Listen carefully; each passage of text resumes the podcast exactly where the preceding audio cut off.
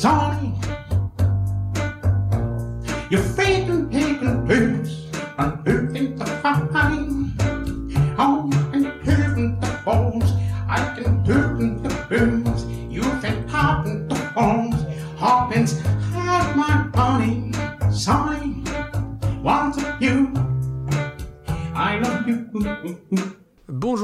et bonjour à tous et bienvenue dans le 14e épisode de Super Cover Battle, le podcast qui grave dans l'alu les reprises à la manière de Super Ciné Battle. Dans la série, nos auditeurs et auditrices sont formidables, quelques morceaux choisis, je cite. Vous vous êtes toujours demandé quel était le point commun entre Laurie, Kate Middleton, Kaka ou Karine Ferry, à part qu'ils sont nés en 82, et bah c'est pas ici que vous l'apprendrez.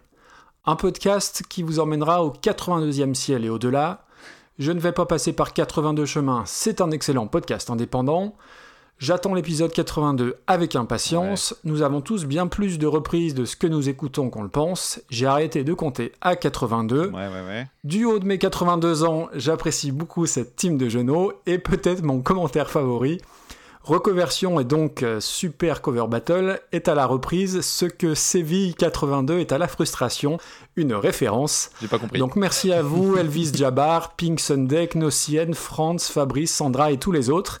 Et donc bonjour aux plus illustres jongli jonglo de la Camif. Salut à toi mon cher Damien. Salut à toi et salut à tous les losers que tu viens de citer.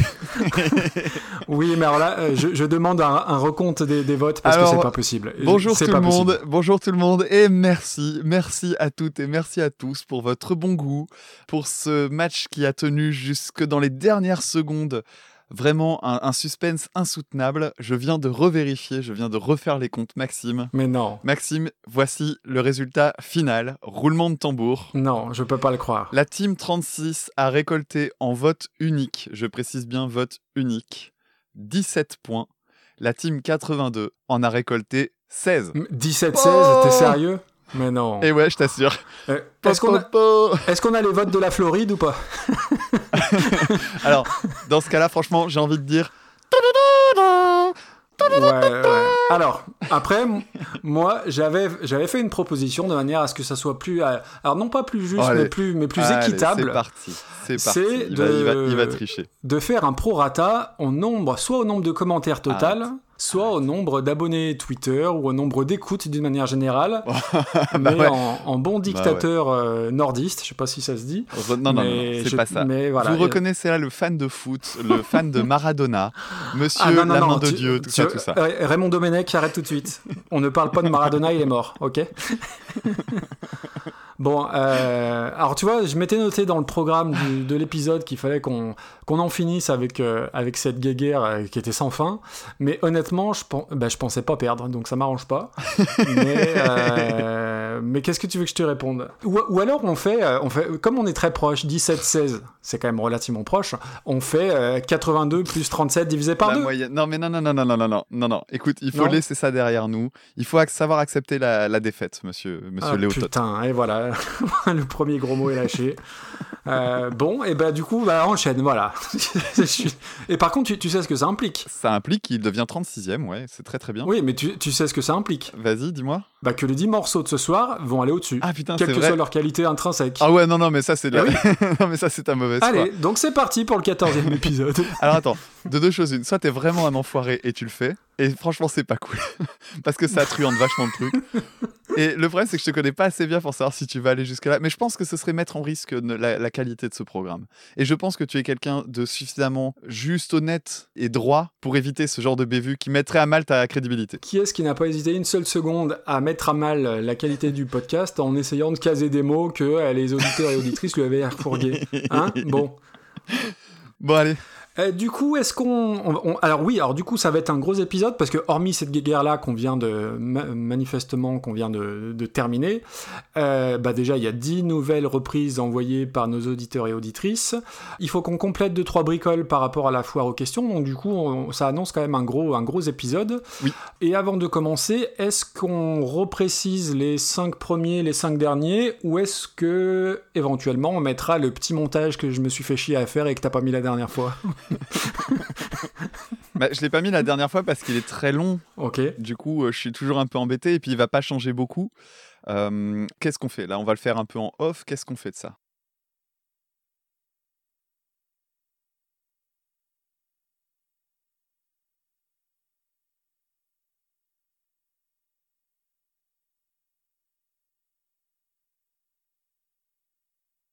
Donc euh, en off, on a tranché. On va vous euh, dire oralement les 5 premières places et les 5 dernières. Et à la fin du bêtisier, on vous fourguera le petit montage qui va bien. Donc en cinquième position, on a toujours Your Song par Billy Paul, reprise d'Elton John. En quatrième, Mad World par Gary Jules, et c'était une reprise de Tears for Fears. En troisième, All Along the Watchtower par Jimi Hendrix, chanson de Bob Dylan. En deux, Alléluia par Jeff Buckley, l'original est de Leonard Cohen. Et toujours devant, depuis, depuis pas mal de temps, Imagine par A Perfect Circle qui reprenait John Lennon. Et pour le bas, je te laisse, euh, je te laisse annoncer la, Bah oui, le beau quintet. je, je me doute bien. Les cinq derniers, eh bien, commençons par euh, nos camarades français, les Bidochons, qui avaient repris Paperback Writer des Beatles sous le nom délicat de Pat Papier Water, suivi de Roxane dans le film Moulin Rouge, donc originellement de Police, puis Trio qui avait repris La Corrida de Francis Cabrel. On en arrive à une reprise d'Eagles de Hotel California par Eddie Fitzroy and Big Star. Et enfin, notre chef-d'œuvre et euh, notre truc qui va casser Internet. Franchement, c'est une grande fierté. Alors, je vais vous expliquer dans une minute. Mais Les Corons par le collectif métissé de Pierre Bachelet. Et donc, euh, pour l'explication, pour les personnes qui ne seraient pas sur Twitter, je vous invite à aller chercher sur Amazon la chanson en streaming des Corons par le collectif métissé. On a commencé à faire euh, des commentaires en fait. Donc on, est, on met des commentaires 5 étoiles avec des commentaires rigolos. Et il y en a déjà Il y en a il y en a 10 déjà, ouais. Ouais, il y en a 10 et c'est trop rigolo. si vous voulez venir jouer avec nous, allez-y. hein. Franchement, on prend. Si on peut faire de cette chanson un, un énorme standard que personne n'est capable de louper dans un mariage ou autre, franchement, c'est fantastique. Moi, je dis le prochain film de Danny Boone, il y a ça dans la BO. Et surtout que les commentaires de nos auditeurs et auditrices sont très drôles en plus. C'est ça qui est formidable. Ah oui, oui, complètement. Génial. Bon, Euh, du coup, alors du coup, oui, donc, euh, eh ben, la team 82, on a, on a perdu de, de très très peu, mais on a perdu quand même. Mais on vous aime quand mais au-delà de, de la vanne et de la guéguerre qui dure, et surtout de, de cette euh, manœuvre euh, quand même très, comment dire ça, très opportuniste de, Damien de- d'essayer de, de- de faire le forceur pour avoir un maximum de commentaires, on vous remercie. Parce que parce que c'était le jeu, mais voilà, vous avez pour le coup vraiment joué le jeu. Et 17 d'un côté et 16 de l'autre, c'est tout simplement énorme, mais sans ça, j'aurais pas eu autant de commentaires sur Apple Podcast ou Podcast Addict. Donc du fond du cœur, malgré la défaite, merci. Merci à toutes et à tous. Oui, on appelle ça du growth hacking. Alors, on en parlait dans la FAQ moche. en disant que c'est une grosse méthode de truand, c'est moche.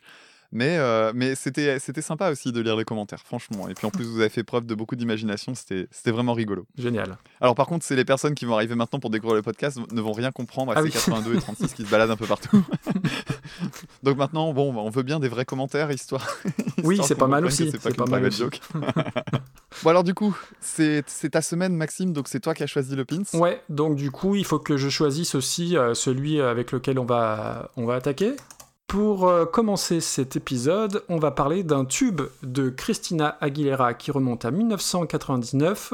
Souvenez-vous, souvenez-vous, souvenez-vous, Jenny in a Battle, qui nous est envoyé par Joël Roblochon, et c'est une reprise par les Scott Bradley Postmodern Jukebox. C'est parti.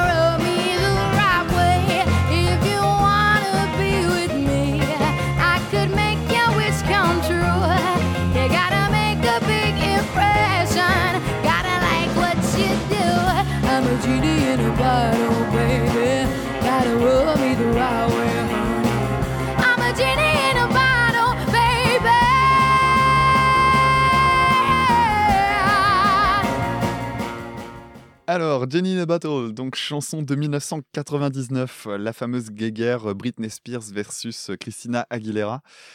Pour tout dire, c'est une chanson que j'aime bien. C'est commençons fort, allez. C'est une chanson que j'aime bien dans, la, dans cette grande période-là de, de bah, on va dire post-boys band. On était dans, dans une espèce de montée d'icônes. Euh, bah, Il y avait Christina Aguilera, il y avait Britney Spears, il y en avait quelques autres dont j'ai oublié le nom. euh, Pink qui est arrivé à peu près au même moment. Alors pas tout à fait dans la même ambiance, mais euh, c'était un petit peu le, un même marketing, on va dire, de façon globale. Christina Aguilera, elle avait 19 ans à la sortie du morceau. Et en fait, je me souviens qu'il y avait, puis même en, en regardant la chanson, il y avait un petit débat quand même sur l'ambiguïté entre euh, la, les paroles et euh, la communication, en fait, le, tout, tout l'aspect marketing. C'est-à-dire que la chanson, en fait, Christina Aguilera est revenue sur les paroles parce qu'on l'a critiquée en disant que euh, c'était une chanson qui était lascive, qui parlait de- d'adolescente, qui parlait de sexualité, elle-même étant très jeune et étant bien sexualisée dans son marketing. Bah voilà, on lui a reproché effectivement d'aller flatter les bas instincts et en plus de ça sur Mm. les adolescentes. Donc c'est pas génial, génial.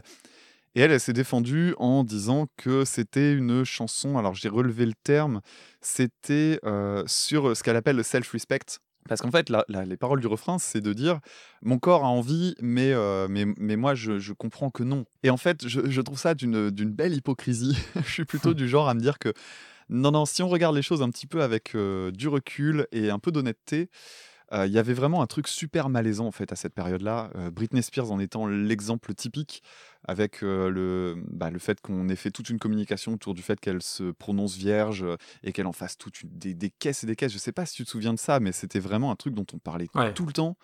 Euh, les clips, c'était dans des lycées, euh, et en même temps, c'était super suggestif. Et je suis pas là pour faire le prude de service, mais franchement, à un moment donné, euh, faut pas oublier que la musique, surtout dans ces milieux-là, c'est un commerce. Et là, clairement, on faisait un commerce sur la sexualisation des, des jeunes femmes. Ah bah c'était couette et jupe plissée, c'est ça. hein. Ouais, voilà, c'est ça. Et c'était super gênant. Et euh, Christina Aguilera, bah, ça, ça a continué en fait après, hein, parce qu'il y a eu toute la période. bah, même, même Britney Spears d'ailleurs, euh, de son côté, hein, il y a eu son I'm a Slave for You. Du côté de Christina Aguilera, il y avait tout l'aspect Moulin Rouge et tout ça, où il y avait aussi pas mal de trucs dans ce goût-là. Enfin, c'est vraiment un, un truc Mhm. qui, me met plutôt mal à l'aise. Après, du coup, j'ai re-regardé le clip quand même pour me souvenir un peu de ce que c'était. Ça m'a gêné. C'était vraiment, c'était bizarre à regarder. Et j'avais gardé juste le souvenir de la musique. Et la musique, moi, je me souviens qu'à l'époque, c'était ma frangine qui écoutait ce genre de truc. Et je sais plus si elle écoutait Christina Aguilera. Je crois qu'à la maison, c'était pas vraiment arrivé, si tu veux. Mais cette chanson-là, je la trouvais plutôt cool. En fait, j'ai toujours trouvé qu'elle avait un petit truc un peu à part. Ouais, il y a- elle a des défauts qui sont euh, le style de l'époque. Donc, euh, les vibes. Alors, je sais que tu vas en parler. Les... Ouais. voilà. Euh, Il y a des sons dans l'instru, les sons de synthé, tout ça qui sont vraiment pas top. Mais la mélodie, elle est vraiment bien. Alors, juste petite parenthèse, j'ai regardé des lives de l'époque de Christina Aguilera. Alors, comme euh, ma chère copine Mylène Farmer, elle fait, du, elle fait souvent du, du chant, mais avec une partie en playback derrière. N'empêche que tu as alors notamment une vidéo qui date de 99, je crois bien, et c'était sur un live télé où clairement son micro est en route et j'ai été méga bluffé quand même. Parce que c'est vraiment, on peut se dire, ouais, pour du marketing, tout ce que tu veux, elle sait chanter. Et c'est vraiment loin d'être nul. Donc voilà, donc euh, moi j'étais plutôt content de tomber sur Jenny the Battle et puis surtout euh, Scott Bradley. Donc pour en arriver à la, à la reprise, Scott Bradley, ben moi j'ai vu le nom popper pas mal de fois dans les mails en fait. Je crois qu'on en a plusieurs dans la dans notre méga liste. Ah c'est possible. Ça, ouais. me- ça me dit vraiment quelque chose. Et puis, bon, bah, ce nom, forcément, euh, postmoderne jukebox, ça, ça- bah, voilà, ça, ça donne un peu envie d'aller regarder ce que c'est. Et en fait, il se trouve que Scott Bradley, bah, c'est un arrangeur et un pianiste, et il fait des vidéos sur YouTube. Donc, il est euh, entouré de plein de musiciens. C'est un groupe, euh, on va dire, mouvant. Il y a, il y a- il y a des membres permanents, mais surtout beaucoup d'invités. Et euh, là, dans le cas de cette chanson-là, l'invité, c'est la chanteuse. Alors, j'ai noté son nom, c'est Brielle von Hugel. Ah parce que je l'ai pas trouvé. Alors, elle s'appelle Brielle von Hugel. Ok. Et en fait, c'est une candidate de American Idols en 2012. Et c'est une candidate qui s'est fait lourder, en fait. C'est une candidate qui n'est pas arrivée jusqu'aux phases finales. Ah bon? Et, euh, Ah, ouais, et ça m'a vachement surpris parce que quand j'ai écouté la niveau, reprise, hein, ouais. s'il y, a- ouais, s'il y a bien un truc Vache. qui te laisse sur le cul, c'est le chant. Alors, en, en termes de chant, moi j'ai noté chant à la Amy Winehouse. Et c'est, enfin, je crois vraiment que c'est ce qui l'a décrit le C'est mieux. méchant ou c'est. Non, non, non, non, non, pas du tout. Euh, Amy Winehouse, c'est admirable. hein, sa, sa façon de chanter, c'est c'est quand même quelque chose d'assez fascinant. Et, et là, elle a une façon de chanter qui rappelle vraiment ça. Et puis, euh, bon, bah voilà, le mec, euh, donc Scott Bradley, qui est un, un arrangeur, c'est pas un petit arrangeur. hein. Franchement, il y a du boulot. La reprise là, je trouve vraiment qu'elle est, elle, est super. Ce dont on se rend pas compte quand on l'écoute, c'est que apparemment c'est une prise live parce que c'est tiré de la vidéo. J'ai comparé avec la vidéo, ça a l'air d'être exactement la même. Et donc, en termes d'instruments, il y a quasiment rien. Il y a un guitariste, il y a un bassiste, il y a un batteur. Il y a lui qui est derrière le clavier, donc le, il joue avec un mélotron et un piano. Et en fait, il passe son temps à faire l'aller-retour entre le mélotron et le, et le piano. Et tu t'en rends pas vraiment compte, en fait, quand tu fais qu'écouter la chanson. Tu te dis, mais c'est super bien produit, c'est propre, c'est beau, c'est rond. Ouais. Et en fait, Ouais, c'est d'une fluidité hallucinante euh, sur euh, la vidéo, c'est vraiment bien. Donc euh, ouais, c'est une reprise que j'ai bien aimée, même si euh, à certains moments je trouvais que le chant en faisait un peu trop, mais comme la musique et la mélodie est vraiment top, et là elle est, elle est, elle est vraiment mise fort en avant et fort en couleur en fait, j'ai trouvé ça super bien. Ok, bon. Alors oui, pardon, juste un truc, excuse-moi, hein, mais je me suis rendu compte aussi, j'ai écouté d'autres versions de Scott Bradley euh, Postmodern Jukebox.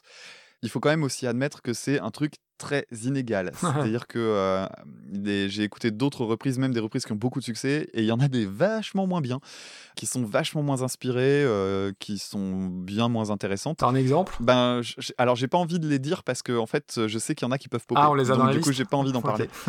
Et euh, mais pour te donner une idée, celle-ci, elle est dans la moyenne haute en termes de notoriété. Elle est à 3 millions et demi de vues sur Internet. Sachant que celle qui a le plus de succès, c'est Creep.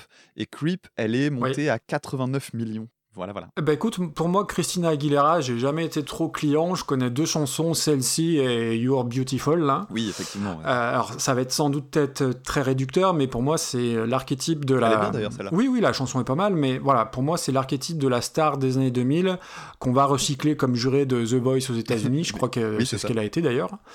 Euh, et en, en fouinant un peu sur elle, ben, j'ai découvert qu'elle était un peu le- la Zidane de la pop américaine, puisqu'elle a fait des pubs pour Coca, Motorola, Skechers, Virgin Mobile, Mercedes, Pepsi, Ericsson, Orange, CA, Oreo et Tutti Quanti. C'est quoi Tutti Quanti comme marque C'est une marque de chaussures italiennes, les, les Tutti Quanti. et, euh, et, pff, la chanson, alors est-ce que c'est Shakira, est-ce que c'est Britney, est-ce que c'est Jennifer Lopez ou Christina Aguilera? Bah, L'impression qu'elles sont un peu toutes interchangeables, ces minettes à l'époque. Et bah, tu l'as très bien dit, et c'était ma première note, c'est les vibes RB façon année 2000, mais c'est insupportable. Par contre, là où tu as raison, c'est qu'il y a.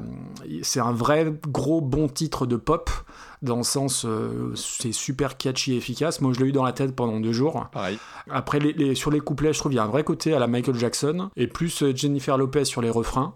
Alors, ça a beaucoup, beaucoup vieilli, et notamment euh, pas mal de sons de synthé, et puis à un Mhm. moment donné, t'as un, piano qui arrive de nulle part.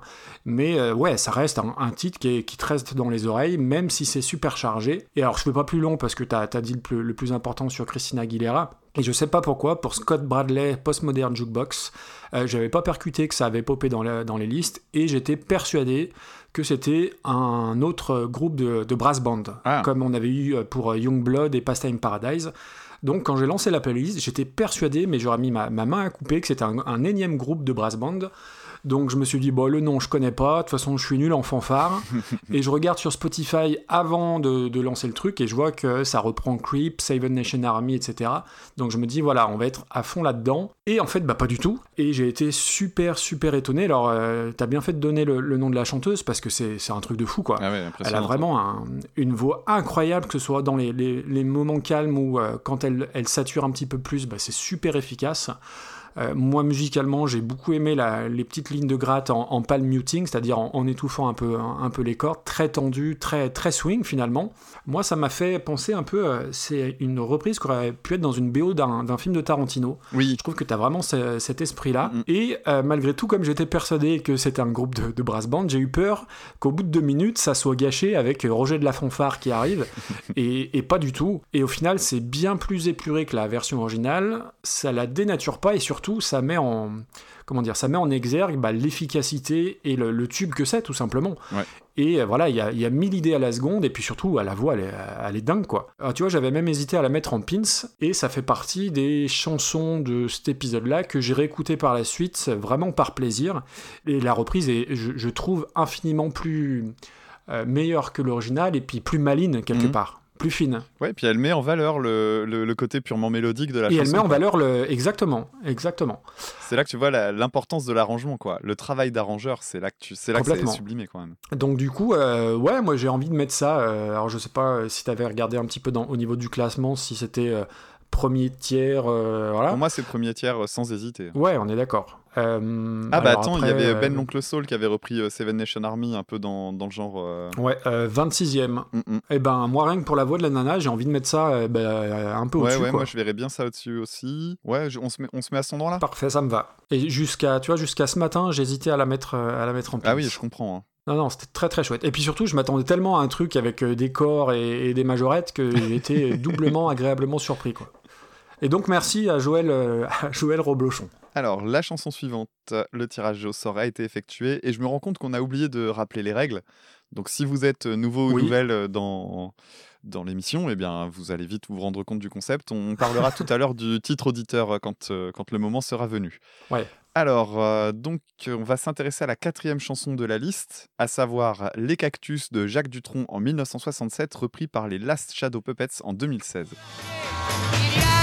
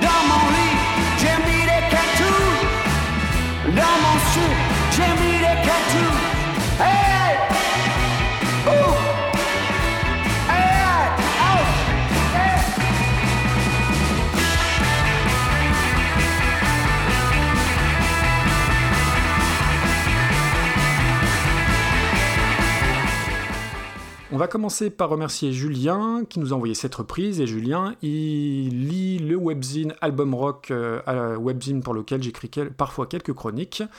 Euh, alors Jacques Dutronc, on en a déjà parlé plusieurs fois. Souvenez-vous quand euh, Anne Pierlet avait repris Les 5 heures Paris s'éveille.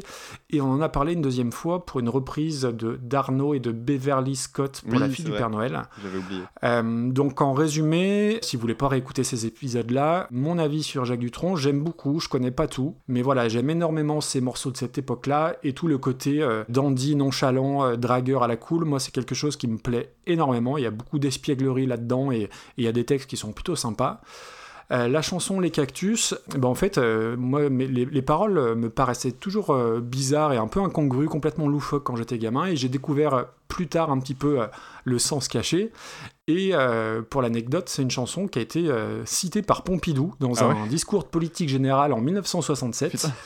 et en fait, bah, son, son- son discours, il résume bien la vie politique déjà à l'époque, puisqu'il dit, je cite, J'ai appris que dans la vie gouvernementale, comme dit Jacques Dutronc, il y a des cactus. Ah, pas mal. Donc en désignant euh, forcément l'opposition, et j'ai trouvé ça assez drôle, je savais pas que Pompidou était, était rigolo à ce point.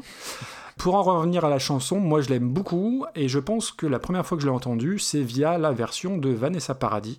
D'ailleurs, j'espère qu'on sera amené à, à parler de Vanessa Paradis un jour, parce qu'il y a quand même pas mal de choses à dire. Mhm. Et voilà, la chanson, euh, euh, bah, c'est super fun, et, et ce que j'aime beaucoup, c'est la première phrase, euh, qui est toute bête, hein, c'est « Le monde entier est un cactus ». J'ai l'impression que c'est un slogan de manif, et ça vrai. ferait une jolie pancarte, le monde entier est un cactus, voilà. Et euh, voilà, il y a un pont qui est super psychédélique, limite bruyant, mais, mais ça passe. Alors la prod de l'époque, elle est, elle est pas dingue, hein, les, les guitares sont quand même super loin. Mais ce que j'aime beaucoup dans cette chanson, c'est, bah, j'ai l'impression que c'est la BO du Péril Jeune, et rien que ça, bah voilà, ça me, ça me plaît.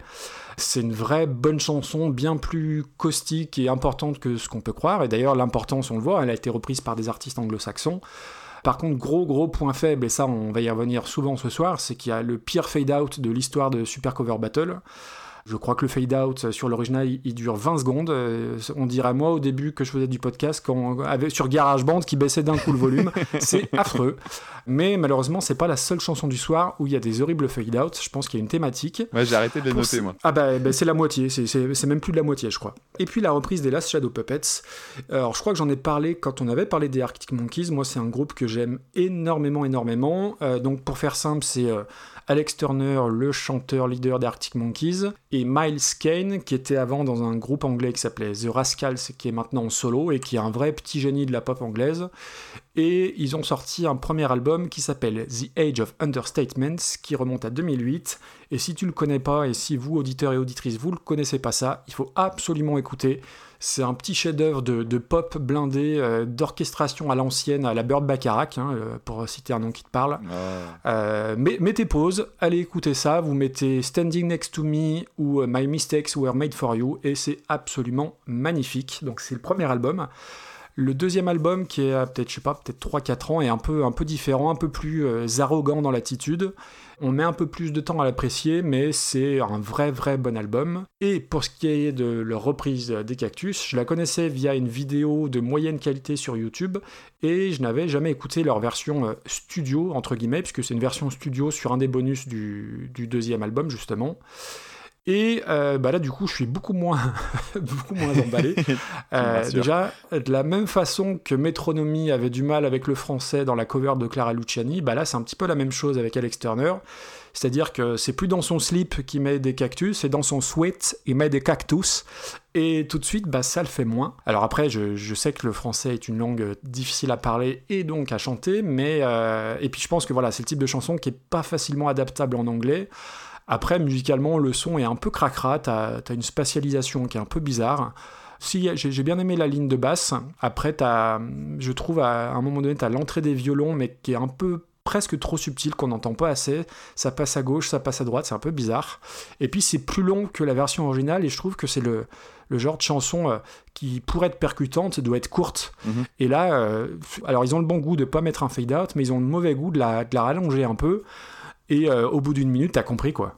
Et, et sur- et surtout, je trouve, euh, avant de te laisser la parole, pardon, ça ne rend pas du tout honneur au magnifique travail qu'ils font à côté. Et, et c'est un délire de pote en fait. Faut pas voir ça au-delà de ça, je pense. Tu dis délire de pote, euh, c'est une des phrases que j'ai notées. Alors je reviens rapidement sur les cactus, je vais pas faire long euh, sur Dutron, puisque euh, je vais même pas faire du tout sur Dutron, parce que j'ai pas grand chose à dire.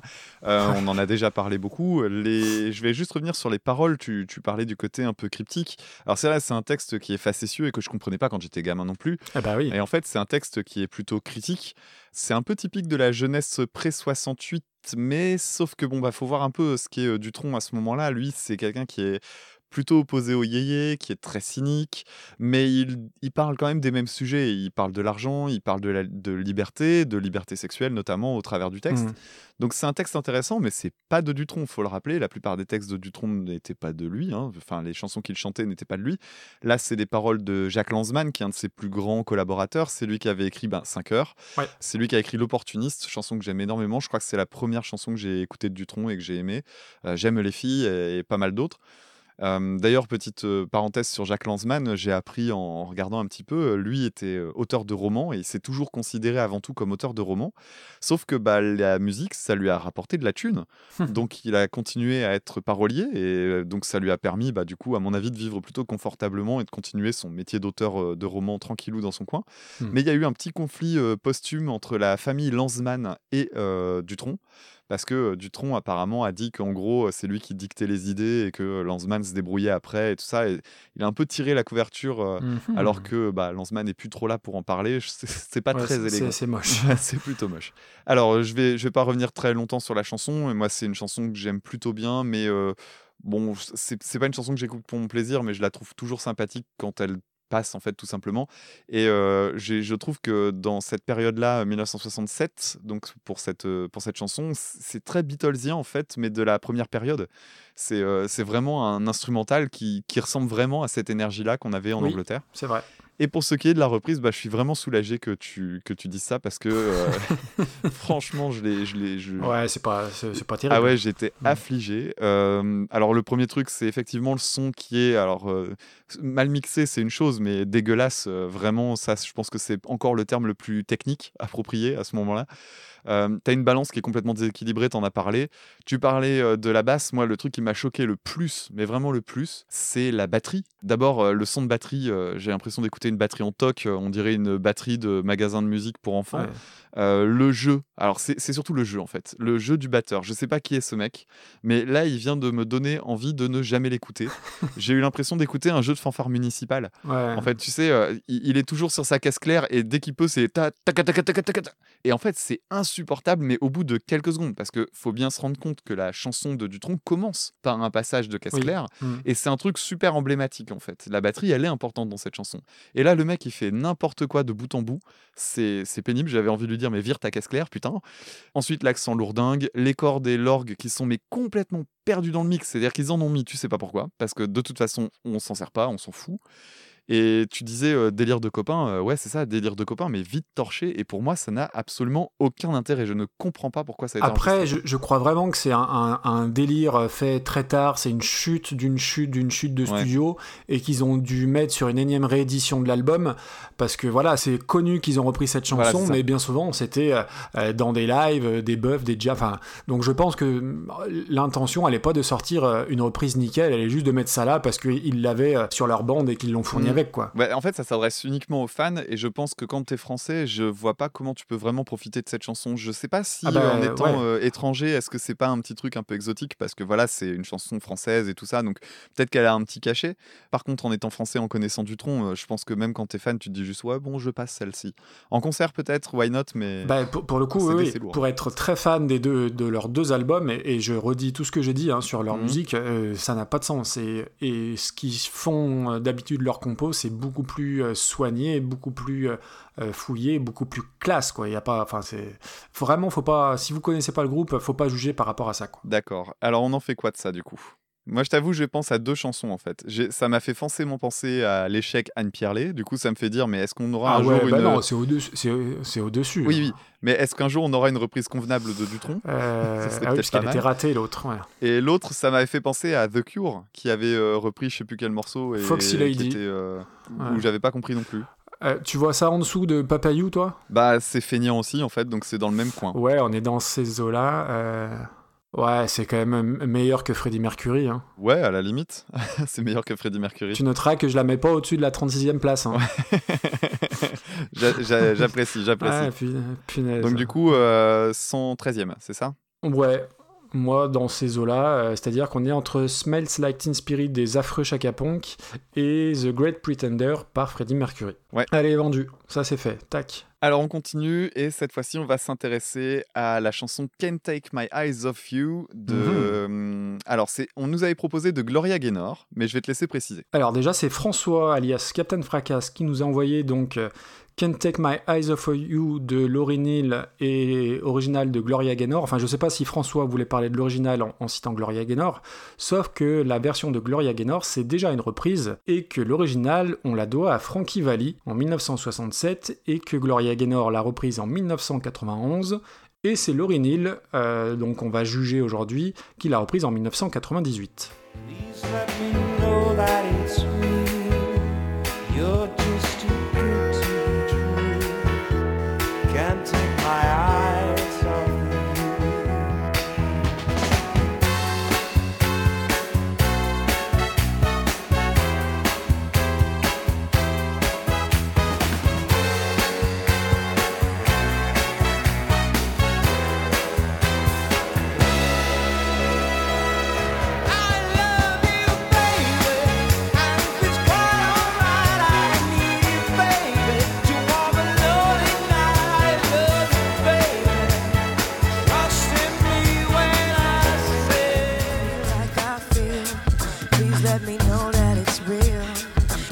Just too good to be true.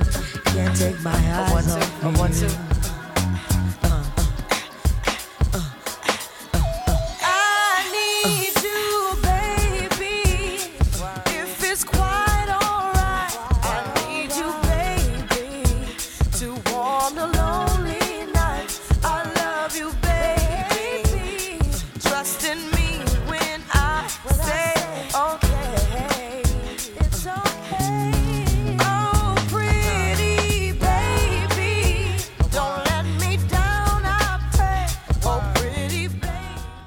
Alors, Can't Take My Eyes Off You, c'est une chanson que j'aime beaucoup, beaucoup, beaucoup, et je la connais essentiellement au départ par des reprises. Euh, Il y a eu beaucoup, beaucoup de reprises de cette chanson-là. Alors, notamment Mhm. une par euh, mon copain euh, Bumblefoot, qui l'a repris version un peu punk. Oui. Si vous aimez bien Bumblefoot, c'est une chanson que vous connaissez certainement et qui est plutôt sympatoche, mais bon, ça, ça vaut peut-être pas le coup de, de s'y attarder plus que ça. La chanson Can't Take My Eyes Off You, c'est une chanson que je trouve assez intéressante, notamment pour un truc tout con qui relève des changements de tonalité. Hmm. C'est-à-dire qu'en en fait, à chaque fois qu'on arrive à un refrain, la partie suivante descend d'un ton. Et, et ça, c'est un truc que je trouve joli, donc c'est c'est une modulation. C'est la diminution d'un ton. Ouais, voilà, diminution d'un ton. Et, et c'est vraiment un truc qui est très très joli, je trouve. Et en fait, ce qu'il y a d'intéressant, c'est que la diminution d'un ton, ça pourrait être un peu maladroit. Et en fait, là, ça marche bien parce que tu as l'orchestration en fait qui permet des, des transitions plutôt douces. Mm. Alors notamment, tu as déjà une transition entre le couplet et le refrain, et puis après, tu as une augmentation en intensité qui va être amenée par les cuivres.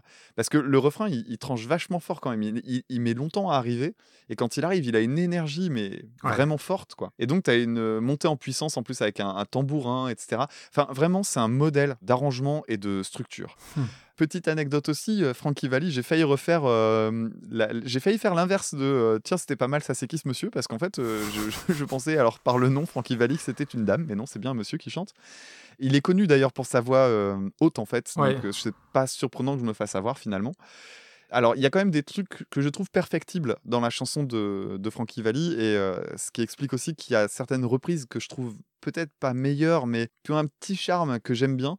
Alors, notamment, il y a un truc qui m'étonne beaucoup dans la version euh, originale, c'est les claps sur les temps, c'est-à-dire que les, on entend des gens qui applaudissent, hein, qui font des claps. Et euh, souvent, dans la musique, pour donner du groove, on tape sur les temps faibles, donc c'est-à-dire sur le 2 et le 4. Et là, ils tapent sur tous les temps. Et j'ai l'impression d'écouter un public français. Euh, tu sais qu'il n'y a aucun groove et qui applaudit comme ça. Ouais et, et du coup, ça pète euh, quand même franchement pas mal l'énergie du truc. Je trouve que c'est un truc assez Ça maladroit gêne en que fait. toi. hein. Pardon? Ça gêne que toi. Bah, Maintenant, ça va gêner d'autres gens parce que je le dis. du coup, vous allez y faire attention.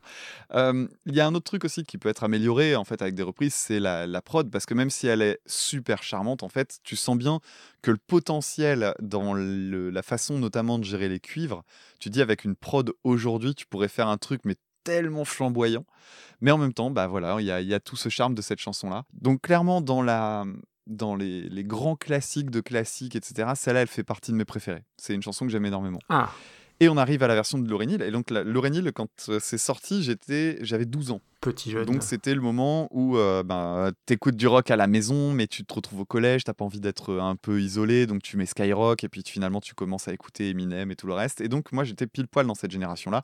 Laurénil qui chante euh, ça, ben, on avait connu les Fujis juste avant. Et euh, la chanson Can't Take My Eyes Off You, euh, elle a- pff, elle- on l'a entendue 500 000 fois à la radio Oh oui. peut-être un peu trop.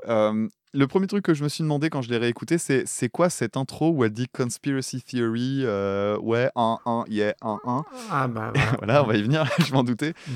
Euh, le Conspiracy Theory, c'est parce qu'en fait, c'est la, la chanson, à l'origine, c'est pour une BO. Ah bon? C'est pour une BO d'un film qui est sorti en 97 et qui s'appelle Conspiracy Theory. Ok. Film qui a été euh, très largement oublié, je crois. Ah bah oui. mais le, le truc est resté dedans, et ce qui fait un truc un peu bizarre.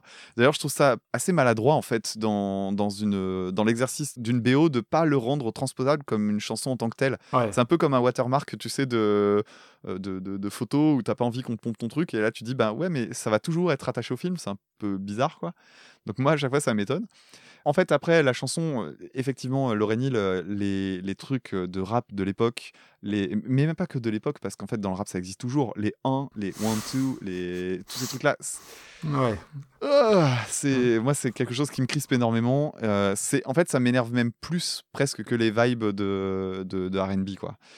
Mais il y a quelque chose qui va un peu sauver la donne, c'est euh, l'instru parce que l'instru c'est une, une vraie adaptation qui est à la frontière entre le rap, Et le reggae, ouais, le reggae, mais c'est pas là ici ça me gêne pas trop et la soul. Et en fait, je trouve ça assez intéressant parce que c'est super organique. C'est-à-dire que t'as un instru qui est hip-hop, t'as un chant qui est hip-hop, hip-hop et soul, et en fait, bah, il n'y a pas de sample, tout est réel quoi.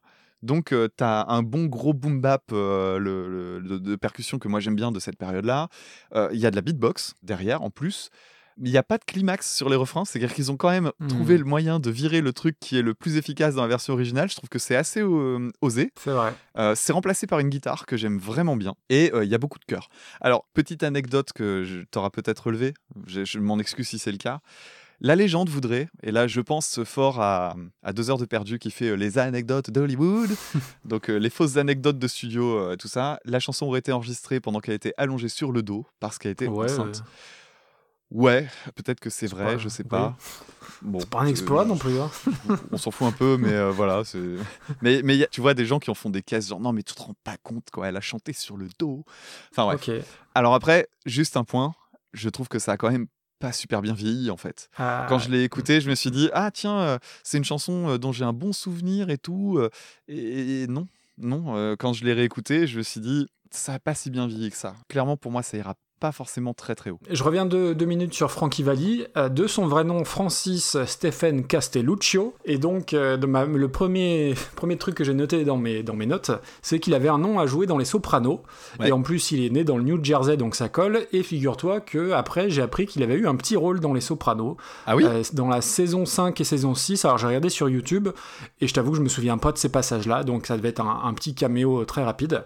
Je vais aller regarder. Et euh, donc Frankie Valli, donc, qui, euh, qui avait son groupe Frankie Valli and the Four Seasons, et qui chante donc depuis 1967, mais en tout, il est toujours vivant. hein.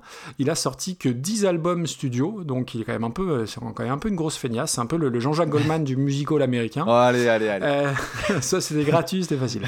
Euh, mais bon, il est toujours, euh, il est toujours debout, toujours vivant.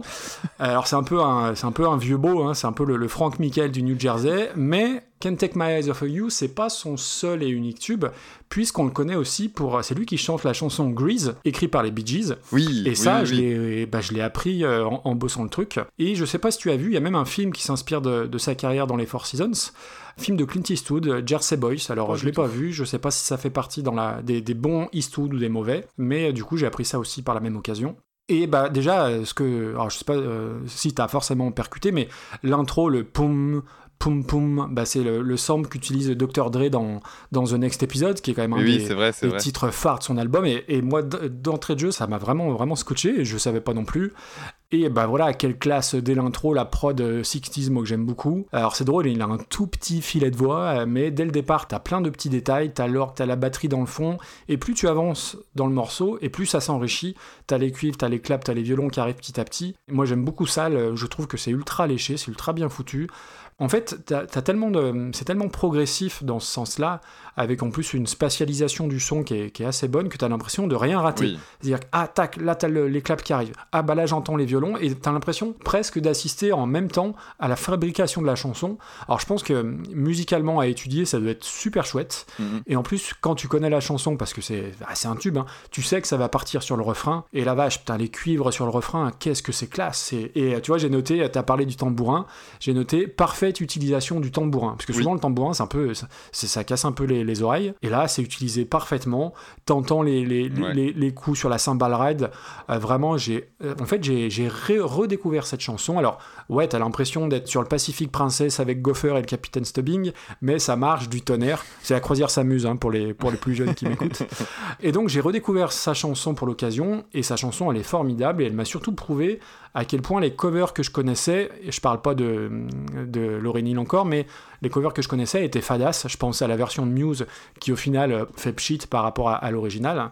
Et c'est une chanson qui est très connue dans la pop culture, on en a parlé, qui a été très reprise, qui a été utilisée dans pas mal de films, dans Le sens de la fête récemment, Ah oui, dans. Bridget Jones, dans Voyage au bout de l'enfer, dans un épisode de Black Mirror, dans un épisode de The Crown. Et euh, c'est le mystère et, et le, le drame des recommandations YouTube, c'est que je suis tombé sur une adaptation espagnole qui s'appelle Te Quiero Baby, avec lui et Pitbull. Et ça a été une Oh, expérience assez, assez traumatisante. Ça envoie du rêve. Et aussi, c'est un gros standard, et ça va te parler, c'est un gros standard dans les stades de foot, et qui a même été adapté par les supporters de Valenciennes, on est toujours chez toi, Ah. en l'honneur de José Saez, qui a aucun lien avec Damien, et qui chantait I love you José. Et voilà, voilà.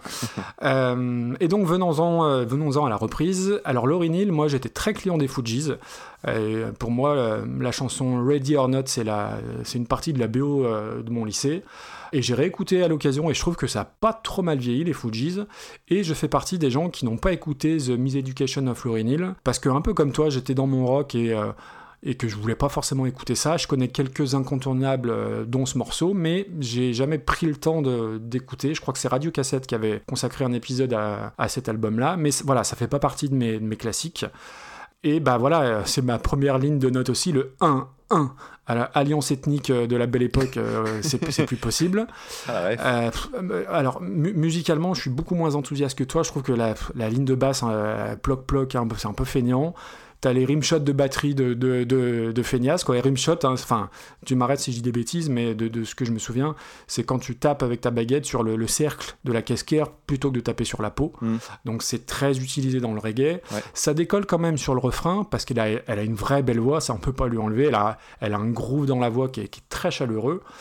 Euh, mais c'est jamais transcendant, c'est un peu trop nonchalant, je trouve. Alors je sais que le reggae, euh, pour citer un joueur de foot, euh, le reggae n'est pas trop chalant, mais euh, ça manque un peu de, ça manque un peu de pep. C'est quand tu mets ça en face de, bah, du bouillonnement de l'original, bah putain, ça, ça, ça fait pas le figure quoi. Et, et surtout, c'était beaucoup mieux dans mes souvenirs parce que c'est une chanson Ouais, que je connaissais pareil. évidemment, et, et dans ma tête, c'était largement mieux que ça.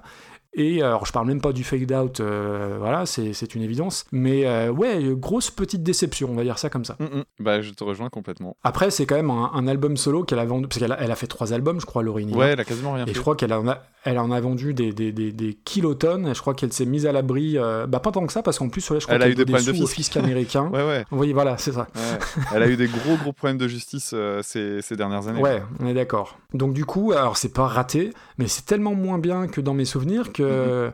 ouais, pour moi, c'est un gros ventre mou. Ouais, pareil, ça a perdu euh, du charme que ça pouvait avoir à l'époque. Donc ventre mou, on regarde aux alentours de la 70e place. Tu vois, même je vois 72, Mon ami la rose par Natacha Atlas, il y avait un peu plus de recherche, un peu plus d'originalité. Le vol du bourdon, c'est plus fun. Ouais, moi j'allais mettre ça en dessous de la grenade même. Allez, eh ben mettons ça en dessous de la grenade. Et, et- et au passage, alors je sais que tous les podcasts font ça, font des recommandations, mais euh, on a très souvent parlé de, de Clara Luciani. Et j'ai pris le temps cette semaine d'écouter l'épisode euh, du podcast qui s'appelle Podcast, Mhm. euh, qui euh, étudie en détail des albums de chansons françaises. Et j'ai enfin écouté l'épisode consacré à l'album de Clara Luciani. Et c'est super, super intéressant d'un point de vue. euh, musical ou d'un point de vue des paroles, c'est vraiment très très bien à écouter, donc je, je conseille aussi au passage. Cool. Et un gars dedans comme toi qui repère des trucs que, que nous on s'en fout. Ah, un copain ouais. Et ouais, ouais, non, mais pour, et pour de vrai, et une fois qu'il le dit, bah, tu, bah, ça fait comme avec toi, tu, tu entends après et tu n'entends que ça. je vais, je, vais, Ça marche. je vais refaire ma punchline grâce à toi. Euh, Je pense que je vais faire un slogan maintenant. C'est écoute ça, c'est le podcast où on entend des trucs qu'on s'en Bah fout. ouais, c'est pas mal, sur les mugs. On va même laisser la- une petite faute de français dedans, ça, fera, ça, ça sera parfait. Euh, donc là, on est donc, pour revenir au classement, on est à la 75e place entre la Grenade par Métronomie et juste avant Gimme Shelter par Roots Copland et Funkadelic. Et donc, merci François. Alors, la chanson suivante, on va s'intéresser de nouveau à euh, un artiste très connu, parce qu'on a quand même quelques-uns là pendant cette émission. On va s'intéresser à Neil Young, qui chantait en 1969 une chanson qui s'appelait I've Been Waiting for You, qui a été reprise en 2002 par David Bowie. A woman with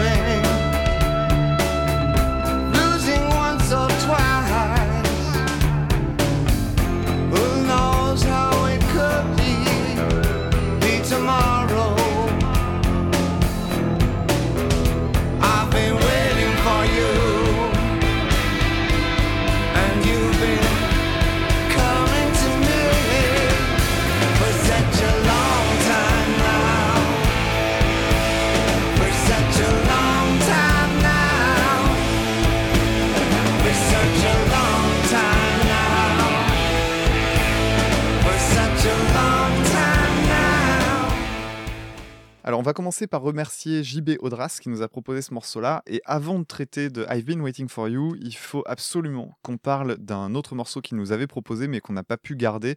Alors, euh, je crois que c'est parce que c'est pas sur les réseaux type euh, Spotify, Deezer et compagnie, Oui. malheureusement. Mais il nous avait proposé une, une reprise faite par un groupe dont on vient de découvrir que c'était un groupe français qui s'appelle MIG, donc M-I-G. Et euh, en fait, Mig, nous, on est allé faire quelques recherches dessus parce que c'était apparemment son morceau préféré parmi les deux qu'il nous avait envoyé. Et euh, j'avais été plutôt intrigué en fait par le, le morceau qu'il nous avait envoyé de Mig et je suis allé chercher d'autres titres de leur discographie. Et je suis tombé sur un morceau qui s'appelle, et je vais sans doute très mal le prononcer, vous me pardonnerez, mais qui s'appelle Jengel. Épelle. Alors, oui, on va les player, ce sera plus simple. H apostrophe D-J-E-N D-J-E-2-L. Donc, c'est un morceau euh, en arabe qui euh, est un peu dans l'esprit drum and bass, etc., avec un chant magnifique. Et on a découvert en lisant Ouais. un peu la, la description en dessous que c'est un groupe grenoblois. Et euh, bah, comme ça a l'air d'être un, un petit groupe, qu'en plus on va avoir du mal à le découvrir autrement que par euh, des vidéos YouTube, etc., on se dit que c'est peut-être l'occasion justement de le mettre un peu en avant. Donc, on va vous faire écouter un petit extrait de ce morceau-là qui valait vraiment le coup.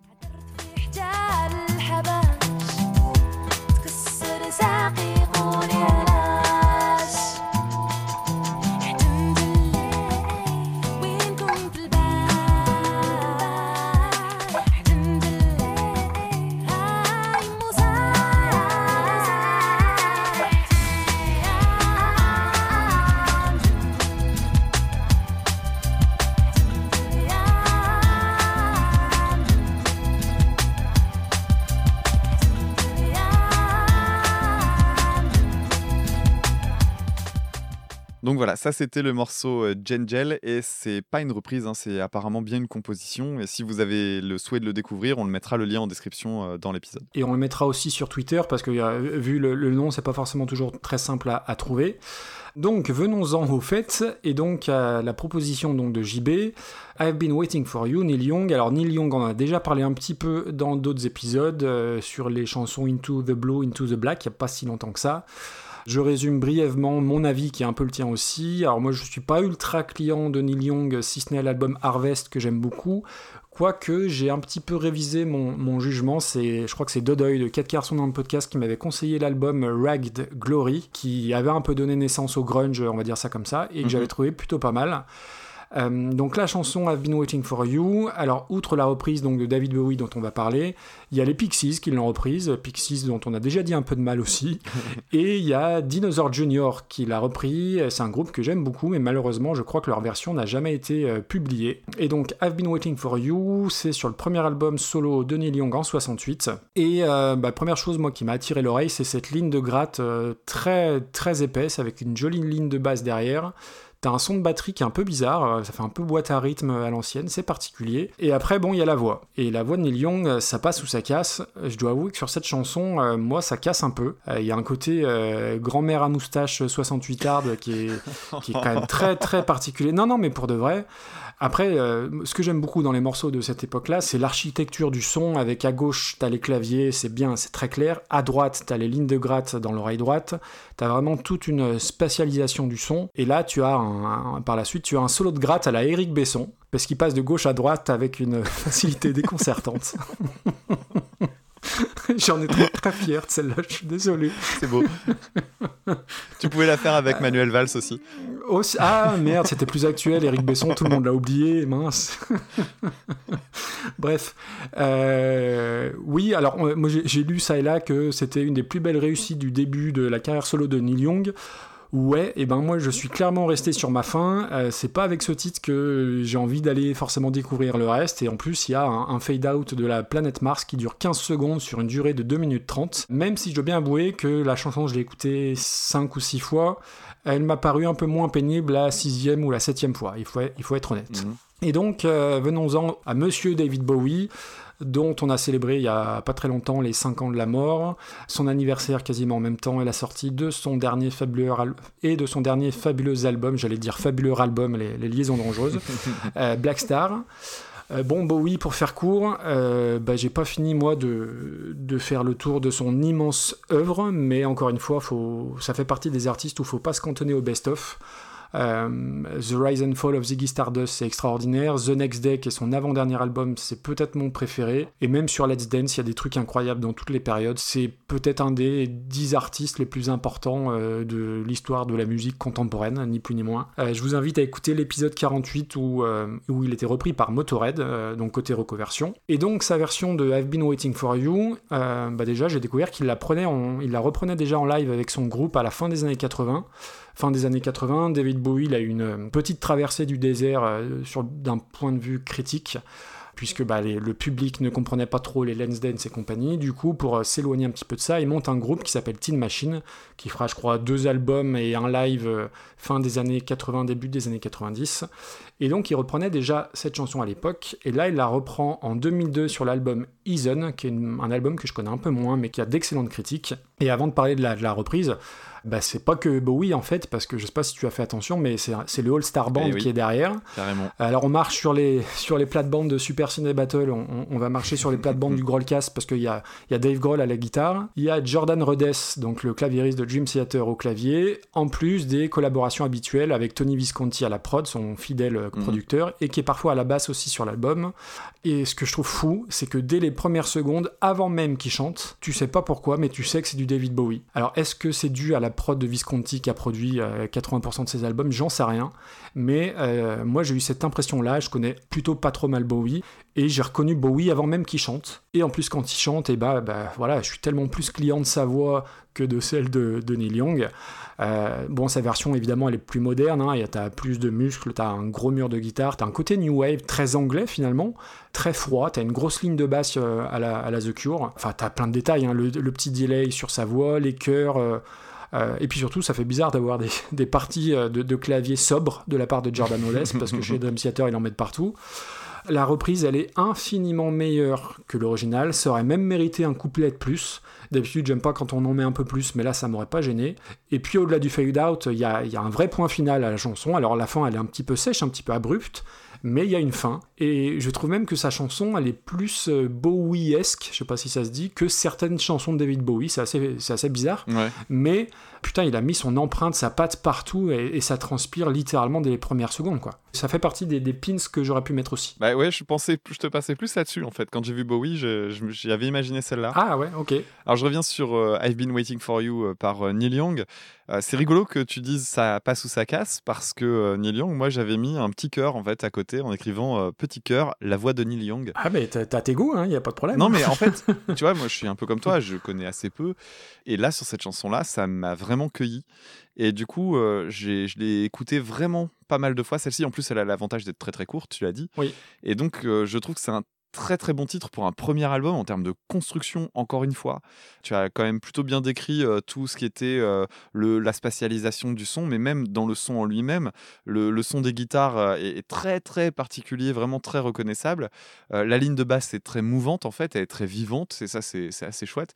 Il y a vraiment un arrangement qui est d'une immense qualité. Je vais pas euh, m'attarder vraiment dessus parce que je- limite, je pense que le plus simple c'est de juste l'écouter parce que ça prend pas énormément Oui. de temps. Hmm. Et euh, tu as raison, l'écouter plusieurs fois parce que c'est une chanson qui, euh, bah, qui s'améliore au fur et à mesure, je trouve. C'est vrai. Et pour la chanson de Bowie, c'est rigolo, tu disais, tiens, bah, tu écoutes la chanson et tu percutes assez vite que c'est Bowie. Bah, en fait, moi, je savais qu'il y avait un, un guitariste dessus qui était connu. J'étais passé dessus en cherchant, en disant euh, guest guitarist ou un truc comme ça, tu vois. Et en fait, j'ai compris très très très vite que c'était Dave Grohl parce qu'il a des, ce qu'on appelle des licks, c'est-à-dire des espèces de petits riffs de remplissage en fait pour faire des transitions entre les accords qui sont très reconnaissables. Et il y a vraiment des moments où tu aucun doute, notamment dans la deuxième partie, sur le fait que c'est du Dave Grohl. Ça saute aux oreilles, c'est impressionnant. Et euh, ce qu'il y a de marrant, c'est que la première fois que j'ai écouté la chanson, je me suis dit, euh, wow, ça c'est une vraie bonne reprise Ah oui. hein. Ouais, où tu gonfles, mais t'es super respectueux.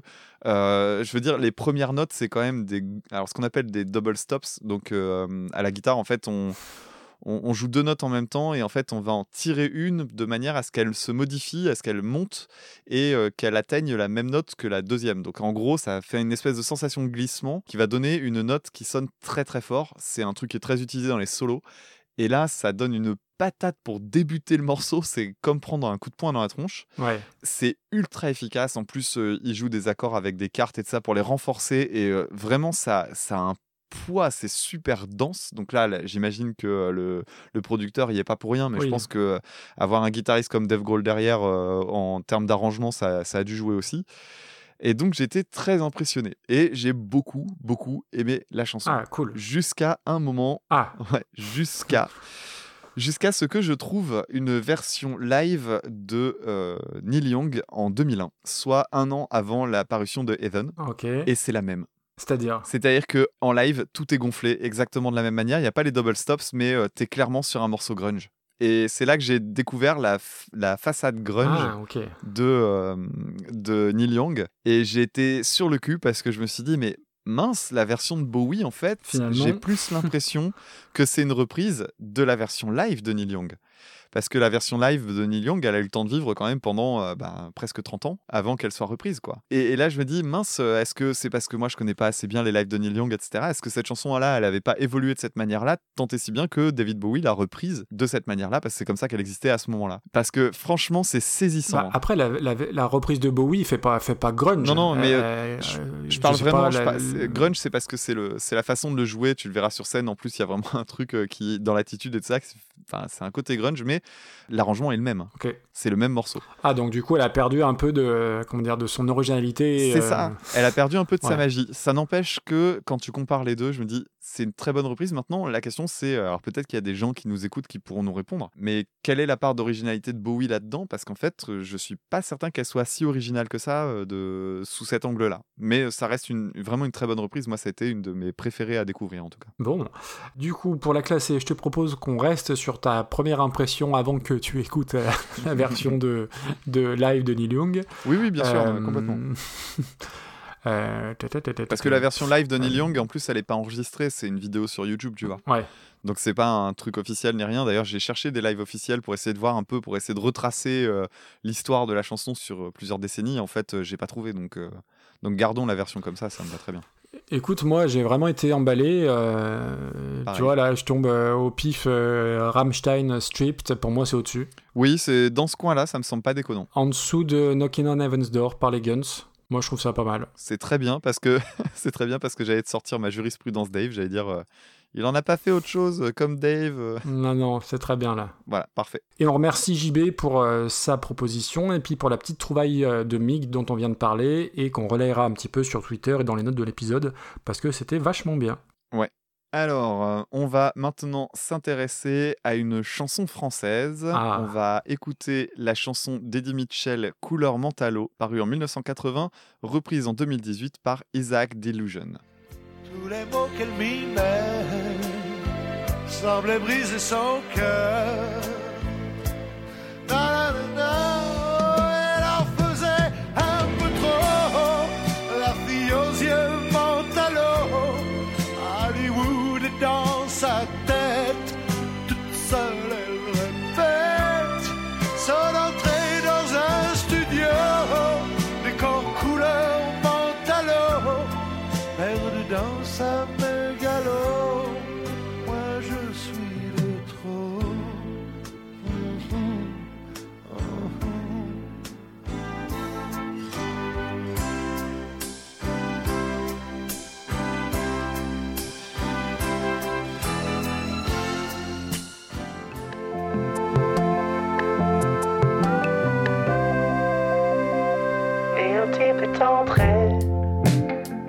Et le charme est tombé Arrêtons le flipper.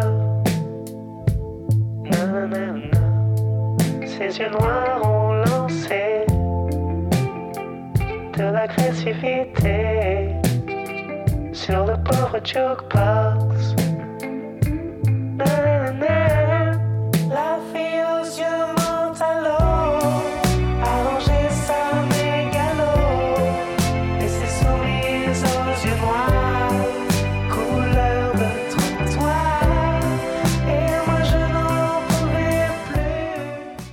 Alors, euh, déjà, commençons par euh, remercier cette équipe pour celle-ci. Tu vas me dire Bruno.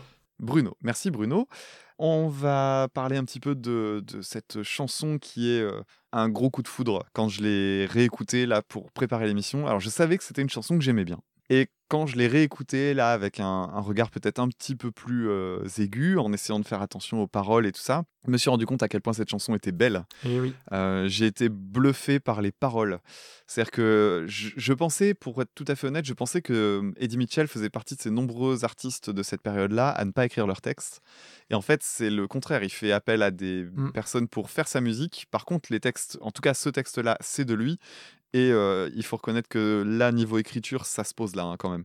Donc les paroles sont super évocatrices. Alors pour celles et ceux qui auraient, qui connaîtraient pas l'histoire complète, c'est une jeune fille qui, dans un, dans un bar, on imagine, s'accoude au jukebox et puis se met à, à chanter, à faire des scènes de films toute seule dans sa tête. Et lui la regarde en fait, un peu subjugué parce qu'elle est assez épatante dans son petit univers. En plus, il est, il est un peu euh, acide. Tu vois, il parle, il dit que, il dit la plus jolie des mythos. Enfin, tu vois, il y a des mots Mhm. qui sont parfois euh, bah, un peu durs, quoi.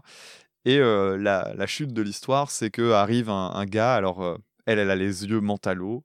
Et puis euh, arrive euh, son gars qui est, euh, lui, a les yeux couleur de trottoir. Donc, avec un regard, il a fusil du regard. Et en gros, c'est genre, bon, allez, t'as pas fini tes conneries, maintenant on repart, quoi. Et la chanson est assez dure, en fait. Elle est très belle pendant une grosse partie. Et puis, d'un seul coup, tu prends ça en pleine tête. Et tu dis, mais. Ouais, c'est pas étonnant qu'elle s'évade un peu parce qu'elle a l'air d'être avec un sacré trou du cul quand même. Euh, désolé pour les gros mots, pardon. Mais euh, voilà. Et puis, euh, bon, évidemment, euh, la voix. La voix, je sais pas trop si on peut ne pas aimer cette voix-là parce qu'elle est super voluptueuse en fait. Bon, alors, il y, y a évidemment des petits moments qui sont rigolos. On parlait en off du Hollywood qui, qui est un peu rigolo quand même. Voilà, il y, y a plein de choses. Et alors, je tiens à tirer mon chapeau pour un monsieur qui s'appelle euh, Pierre Papadiamantis oui. qui est donc euh, le monsieur qui a écrit la musique de cette chanson, qui a aussi écrit euh, la chanson Que Marianne était jolie de Michel Delpech, qui a une particularité assez rigolote, qui est une chanson dans laquelle euh, le refrain est bien moins bon que les couplets. Donc euh, voilà, si, cette petite anecdote. Et puis, euh, alors voilà, j'avais une anecdote sur cette chanson. C'est que quand je l'ai réécoutée, j'ai pris vachement de plaisir à retrouver le. Je sais pas si on peut parler d'un break, parce que c'est ce qui arrive après le deuxième couplet. Et euh, c'est ce qu'on retrouve à l'outro, c'est-à-dire un moment orchestral avec des, avec des, des cuivres, Mhm. et qui a un passage mais magnifique. Et j'adore ce moment. Et puis j'en ai parlé à la maison. Et là, Ah, euh, et là, c'est le drame. et là j'ai madame qui me dit euh, Ah oui, si, si, c'est si, do, do, do, ré, ré, ré, mi. Et je fais Quoi? Puis elle fait Mais si, on l'a fait à la flûte. Et je fais C'est- Quoi? Et, et donc j'imaginais, ils ont fait ce truc superbe, Hum. mais cette, musique, mais cette mélodie magnifique, tu l'imagines faite à la flûte par des collégiens. Oh mon dieu. Et ça, moi, ça m'a, et ça, ça, ça m'a, ça m'a tué. Et euh, alors, je sais pas si tu, si tu te souviens de tes cours de, euh, des cours de flûte au collège, parce que tu avais Ouf, ça. Très peu, mais je m'en souviens. Alors, tu sais quoi? Bah, Je vais rien dire. Ah, t'as une flûte avec toi.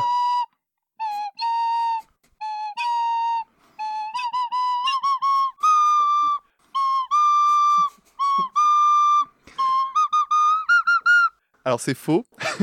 Je viens de C'est perdre deux dixièmes d'audition, mais C'est, c'est faux comme pourrait être faux à une classe de collège. T'imagines un collè- une classe de collège entière faire ça Alors, je précise, c'est pas une vraie flûte, c'est pour ça que je joue mal, parce que c'est une flûte qui fait ça. ah oui, d'accord. Donc je me débrouille avec la coulisse, tu vois, un peu comme un connard. Et ça m'a permis de me souvenir, et là, petit moment un peu C'est particulier. la petite, euh, le, le- le petit moment, euh, nostalgie. Si vous ne connaissez pas sur internet Shitty Flute, je vous invite Ah oui. à arrêter cette émission et Ah à oui. découvrir Shitty Flute. Ah oui, c'est à mourir de rire. Parce que, voilà. Alors, Shitty Flute, c'est juste quelqu'un qui reprend euh, des, des chansons très connues, il y en a fait des centaines en plus, en, en version flûte de merde, comme je viens de le faire. c'est extraordinaire. C'est génialissime. Alors, en ce moment, il y a une pub d'ailleurs où ils reprennent euh, partenaire particulier et c'est pris de Shitty Flute. Donc voilà, donc euh, je, je tenais à faire le petit C'est c'est moment tout flûte. con, mais il fallait avoir l'idée, quoi. Ouais, ouais, ça fait partie de ces génies-là, de génies simples. Ah ouais, ouais, voilà, c'est ça. Donc voilà, donc euh, j'ai été très content de, refra- de refaire cette chanson. Euh, Alors pour les coulisses, cette flûte a la forme d'un toucan. Et euh, j'avais fait un petit repère au marqueur pour avoir la bonne note pour le point de départ. Ah, le mec, il a bossé, quand Ah même. bah, attends, c'était. eh, j'ai j'ai mis toute l'école en branle pour trouver une flûte. Donc hier, c'était échange de textos avec les collègues, etc., pour trouver une flûte dans l'école pour faire mes, pour faire mes conneries. Donc euh, finalement, j'ai trouvé celle-là dans un tiroir dans ma classe. Alors, euh, reprenons. On en arrive à Isaac Delusion. Alors, Isaac Delusion, je connaissais pas. Maintenant, j'ai un petit avis sur eux. Tu pourras plus le dire. J'ai j'ai pas compris, en fait, la reprise, parce que la première fois que je l'ai écouté, je fais. Hmm, c'est rigolo ce petit truc, c'est pas très original dans l'époque d'aujourd'hui de faire ces reprises un peu éthérées. Je me disais, bon, j'ai déjà eu l'impression d'entendre ça dix fois, euh, c'est un peu du sous-métronomie. Et puis euh, là, je me dis, mais c'est quoi ce groupe anglais? Et là, tu percutes Bah qu'en voilà. fait, ils sont Ouais, pas du tout anglais. Ils sont Ah, parisiens. Et donc, si vous êtes parisien, quel est l'intérêt de faire cette chanson en faisant Elle était maquillée Et le truc là, putain, tu te dis, mais les gens là, vous êtes en train de le faire en faux anglais? Et franchement, j'ai pas compris. Donc, soit tu es effectivement anglais et tu la chantes avec un accent anglais, ce qui donne un côté un peu exotique. On peut passer, alors quand c'est plus ou moins bien fait, ça dépend. hein. On avait le cas tout à l'heure où c'était pas top. Bon, à la limite, ça passe. Là, le faire en étant français soi-même et le chanter avec une- un accent anglais, je trouve que ça fait poseur. Et là, ils ont pris un, un gros carton dans l'aile euh, parce que d'un seul coup, je me suis dit, mais c'est quoi ces poseurs? Ouais, c'est ça. Hmm. Pour pas dire autre chose. C'est dommage parce qu'il y a une ligne de basse qui est très jolie. En plus, ils ont des petits endroits assez, assez euh, étonnants. Par exemple, tu vois, je pense au fameux break hein, que j'aime tellement. Chez eux, ils le font autrement. C'est accompagné par euh, donc euh, ce qu'on appelle le 808, donc c'est tiré du, du Roland TR 808, euh, qui était un- un- une boîte à rythme Qui se branche sur un display rack, voilà, sur un c'est VSP 600. Vesperac, c'est ça et en fait, mais le truc, c'est que ce truc-là, le 808, tout le monde le connaît quand tu fais de la prod de musique électronique, parce qu'en fait, tu vois Bah 808 oui. partout. parce que simplement, les petits samples de ces trucs-là sont restés et aujourd'hui, ils sont manipulés, triturés. Et là, franchement, ils l'utilisent vraiment bien. C'est plutôt joli, le synthé est sympa. Et je trouve ça plutôt pas mal, en fait, ce passage-là, mais vraiment, vraiment, vraiment. Ça m'a déplu, cette attitude-là, ça m'a gêné. Et je trouve pas la reprise si originale que ça quand tu connais d'autres trucs dans ce goût-là. Je trouve que ça fait vraiment euh, musique, tu sais, pour euh, accompagner les émissions genre euh, quotidien. Ça fait truc de parisien. euh. Mhm. Et un dernier point rapide, cette chanson-là, ce qui m'a surpris surtout, c'est que quand tu regardes les commentaires sur YouTube et le reste, et ben c'est là que tu vois le fossé générationnel parce qu'il y a plein de gens qui découvrent que c'est une reprise. Ah et pour les Ah gens ouais, de- oh bah, qui ont plus de 30 ans, c'est Ah bah, c'est évidemment. quoi, quoi, quoi? Ouais. Mais c'est pas possible. C'est très étonnant. Alors, euh, je reviens sur, euh, sur Monsieur Claude Moine, Eddie Mitchell. Alors moi, j'ai j'ai toujours eu beaucoup de sympathie et de respect pour lui. Alors, je l'ai toujours estimé... euh, Je faisais la ligne de chant. on fait un blind test. et, euh, et je l'ai toujours, euh, je l'ai toujours trouvé beaucoup plus talentueux et beaucoup plus sympathique que Johnny Hallyday. Forcément, on les associe très souvent. Et euh, je trouve que c'est un meilleur chanteur, et un- surtout un meilleur comédien, il faut être honnête aussi. Et tu vois, il n'y a pas de chanson de Johnny que je vais écouter avec plaisir, vraiment aucune. Eddie Mitchell, il y en a plein. Euh, toujours un coin qui me rappelle, celle-ci, euh, Memphis, il ne rentre pas ce soir. Euh, je peux t'en citer des dizaines que je réécoute vraiment avec plaisir. Et en plus, c'est un gars quand même un- qui a une importance dans le paysage rock français, puisque Les Chaussettes Noires, le groupe dont il était le leader, Oui. c'est le premier groupe de rock français euh, en 1961. Et Eddie Mitchell, euh, c'est la bagatelle de 40 albums solo quand même, donc Mhm. euh, ce monsieur mérite tout notre respect. Et la chanson, bah, c'est la très grande classe, t'as tout dit. Alors j'avais noté Pierre Papa Diamandis parce qu'il a un nom rigolo. Euh, et voilà, avec l'orchestration qui est, qui est très très chouette. Euh, je reviens pas sur l'histoire et, et les paroles, elles racontent une vraie histoire et, c'est simple, c'est direct. T'as pas besoin d'avoir fait euh, trois ans d'études de lettres pour comprendre de, quoi il s'agit et, et c'est à la fois très très bien écrit. Je vous invite à aller voir la pochette de l'album. euh, donc l'album s'appelle Happy Birthday parce que Eddie Mitchell a un brushing de ma grand-mère en Oh, oui. 1987 et c'est formidable, c'est extraordinaire. Mais voilà, pour en revenir à, à la chanson qui date de 1980, c'est ultra classe, il y a plein d'orchestrations, tu en as parlé. Euh, bien sûr, il y a tous les tics propres à Eddie Mitchell, euh, la patate chaude dans la bouche et tout ce qui va avec, mais ça vieillit tellement bien mieux que Ouais. plein d'autres trucs français qui vont arriver après. Euh, pour moi, c'est de la super extrême bonne variété française. T'as 3 minutes 30, refrain, couplet, orchestration, bim, tout est dit. Et c'est la classe internationale. Il n'y a rien d'autre à dire. Donc, euh, je réécouterai Couleur Mentalo euh, autant de fois que nécessaire parce que c'est vraiment très très beau. Euh, Viendons-en à Isaac Delusion. Alors moi je connaissais, euh, je les ai découverts avec l'album Rust and Gold en 2017 et j'avais été comme toi à l'époque très surpris de voir que c'était pas un groupe anglais mais un groupe de Vincennes, groupe donc de pop, euh, d'électropop français. Et pour l'anecdote, Madame ici aimait bien une ou deux chansons de cet album-là et je lui avais offert en dématérialisé, c'est-à-dire de mon compte Apple J'avais offert un cadeau euh, via euh, l'Apple Store, machin, et ça avait mis une merde incommensurable dans son téléphone, à tel point qu'on avait dû, on avait dû ré- euh, restaurer l'iPhone. L'iPhone ne s'est jamais restauré correctement, on a perdu plein de, plein de trucs, enfin bref, ça a été un casus belli ce, ce- ce Ah, merde. cadeau, donc euh, maintenant j'achète des CD en dur ou des vinyles parce que l'achat numérique, ça n'avait pas été très très concluant. Et l'album Rust and Gold, bah moi j'aime beaucoup, beaucoup, beaucoup, beaucoup. Mettez le titre Cajun, euh, je- il a été utilisé dans je ne sais plus quelle pub, ça vous, ça vous parlera forcément. Après, comme on disait avec Neil Young tout à l'heure, la voix ça passe ou ça casse, parce que la voix du chanteur, donc en l'occurrence Loïc, c'est Jimmy Somerville hein, un petit peu. Euh, il chante toujours en voix de tête. C'est pas trop et gênant, on encore. aime, on déteste, et moi j'adore. Ouais. Et après, pour en revenir sur la, sur la reprise, alors tu vois, ce qui est drôle, c'est que le côté, euh, elle était maquillée, chantée euh, en anglais, moi j'ai pas entendu la même chose en fait. Alors est-ce que c'est parce que je, je connais le groupe et que je les aime que j'ai volontairement gommé ce défaut? Mais j'ai- pas eu cette impression-là du tout, donc je, ré- je réécouterai. Et après, euh, regarde, Jane Birkin, elle est en France depuis euh, 70 ans, elle nous fait toujours chier avec son accent anglais, donc au final, c'est pas très gênant. Et après, au-delà de ça, euh, le côté vieux nostalgique que je suis aime bien l'histoire derrière la chanson, puisque je cite le, chanteur qui explique pourquoi ils ont repris cette chanson. C'est une chanson qui tournait en boucle sur l'autoradio de la voiture paternelle. Pour les dimanches pluvieux de mon enfance, j'étais assis sur le siège arrière de la voiture de mon père, branché sur Nostalgie, et ce morceau en fond sonore. J'ai compris plus tard que la chanson parle d'un type trop timide et observateur. Je me suis reconnu, alors je me suis dit que j'étais plutôt la bonne personne pour l'interpréter.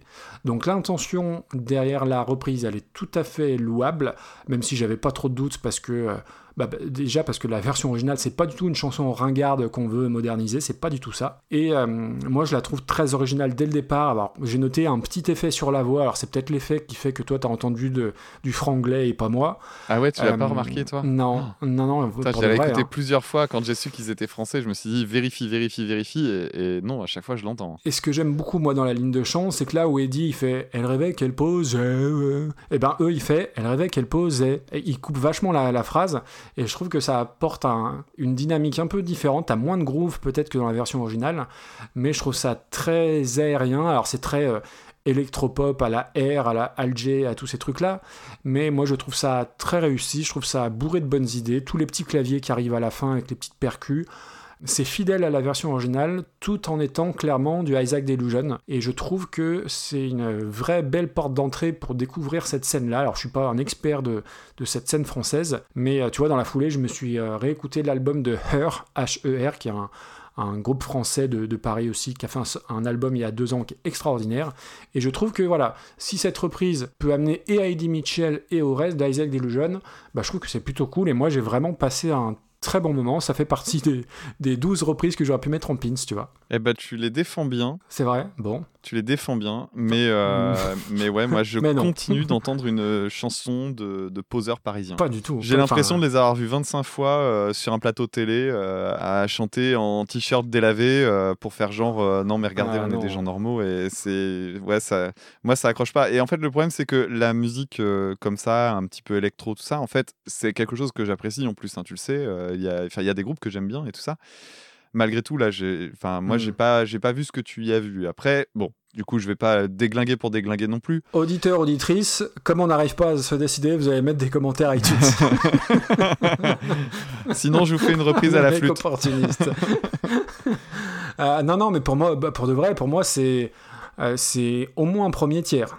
Au moins. Moi, je dirais jusqu'au premier tiers, à la, à la limite, parce que en fait, il y a des chansons pour lesquelles je me dis qu'elles peuvent descendre, même si elles sont euh, hautes, etc. Donc, il n'y a pas trop trop de problèmes. Faut, faut vraiment voir où tu veux la faire monter, quoi. Je vais te dire les choses très honnêtement. Pour moi, c'est au-dessus de celle dont on vient de parler, I've been waiting for you. Pour moi, c'est au-dessus. Attends, Anything for You, elle est où Elle est, où, elle est où, elle est où? Elle est 34e.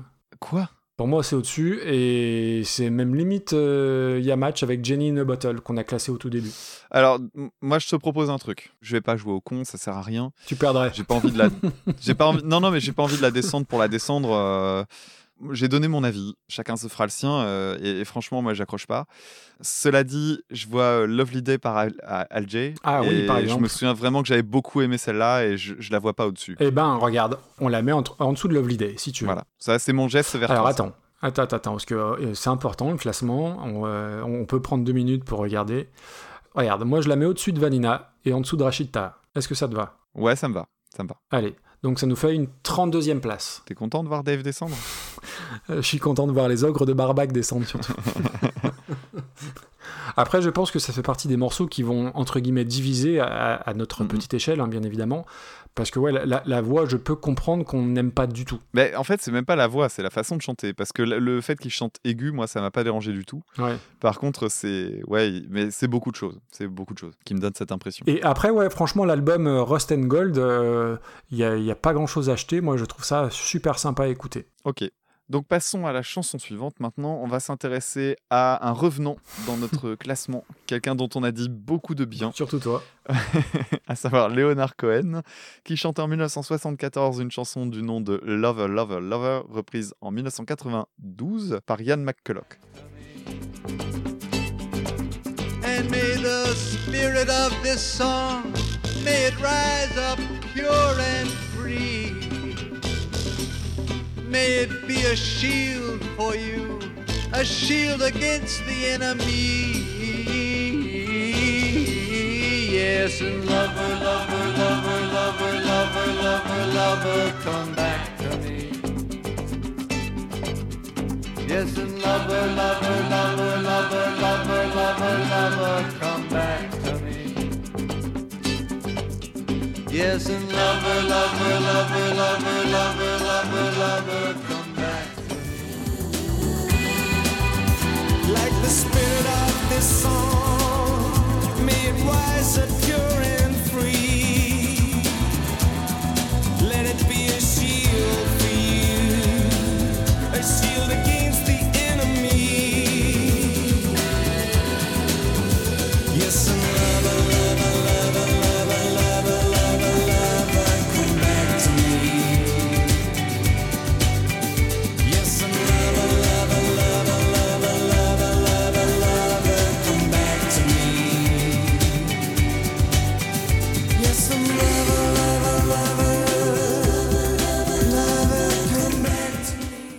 de parler musique, on va, je demande en régie un tonnerre d'applaudissements, un roulement de tambour et une fanfare irlandaise pour Gildas qui nous a envoyé cette reprise. Ouais. Et c'est grâce à Gildas qu'on a atteint et dépassé euh, 1000 titres. C'est lui qui nous a envoyé le titre qui est arrivé euh, dans notre tableau Excel en millième position.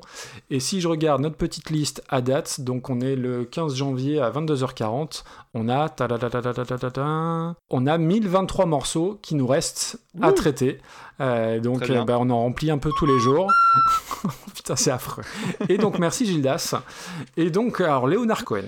On va pas trop revenir dessus parce qu'on l'a déjà pas mal crépi la dernière fois, enfin surtout toi pour Alléluia. Si peu, si peu. Euh, et autant Neil Young, euh, je, je peux faire l'effort parce qu'en plus Neil Young, je pars pas de zéro. Et Neil Young, je peux parfois quand même y retrouver mon compte. Autant Leonard Cohen, j'ai une vraie barrière. La chanson, j'aime beaucoup l'instrumentation, les petites percus, euh, l'accord de gratte qui tourne en boucle, même si ça fait un peu les, les castors juniors au coin du feu. Mais bon, bref. Euh, les montées chromatiques de basse, c'est très joli. Mais par contre, euh, moi, j'ai besoin d'être accroché par la voix. Et la voix de Leonard Cohen, euh, bof, bof, bof, bof. Le refrain, euh, lave, lave, c'est rébarbatif, c'est soporifique, et il y a un fade-out de, de la planète Mars, je l'ai déjà dit, mais c'est pas grave. Et, en soi, la chanson, elle est pas mauvaise, elle est bonne, mais elle est mal chantée. Je, je te rejoins quand tu disais la dernière fois qu'il chantait mal sur Alléluia, bah là sur Lover, Lover, Lover, c'est chiant. Alors oui, on va me dire que c'est peut-être un poète, mais prenez l'exemple de Maurice Carême qui écrit des poésies depuis 1932. Il en écrit, il ne les chante pas. Donc Leonard Cohen aurait pu se contenter de faire la même chose.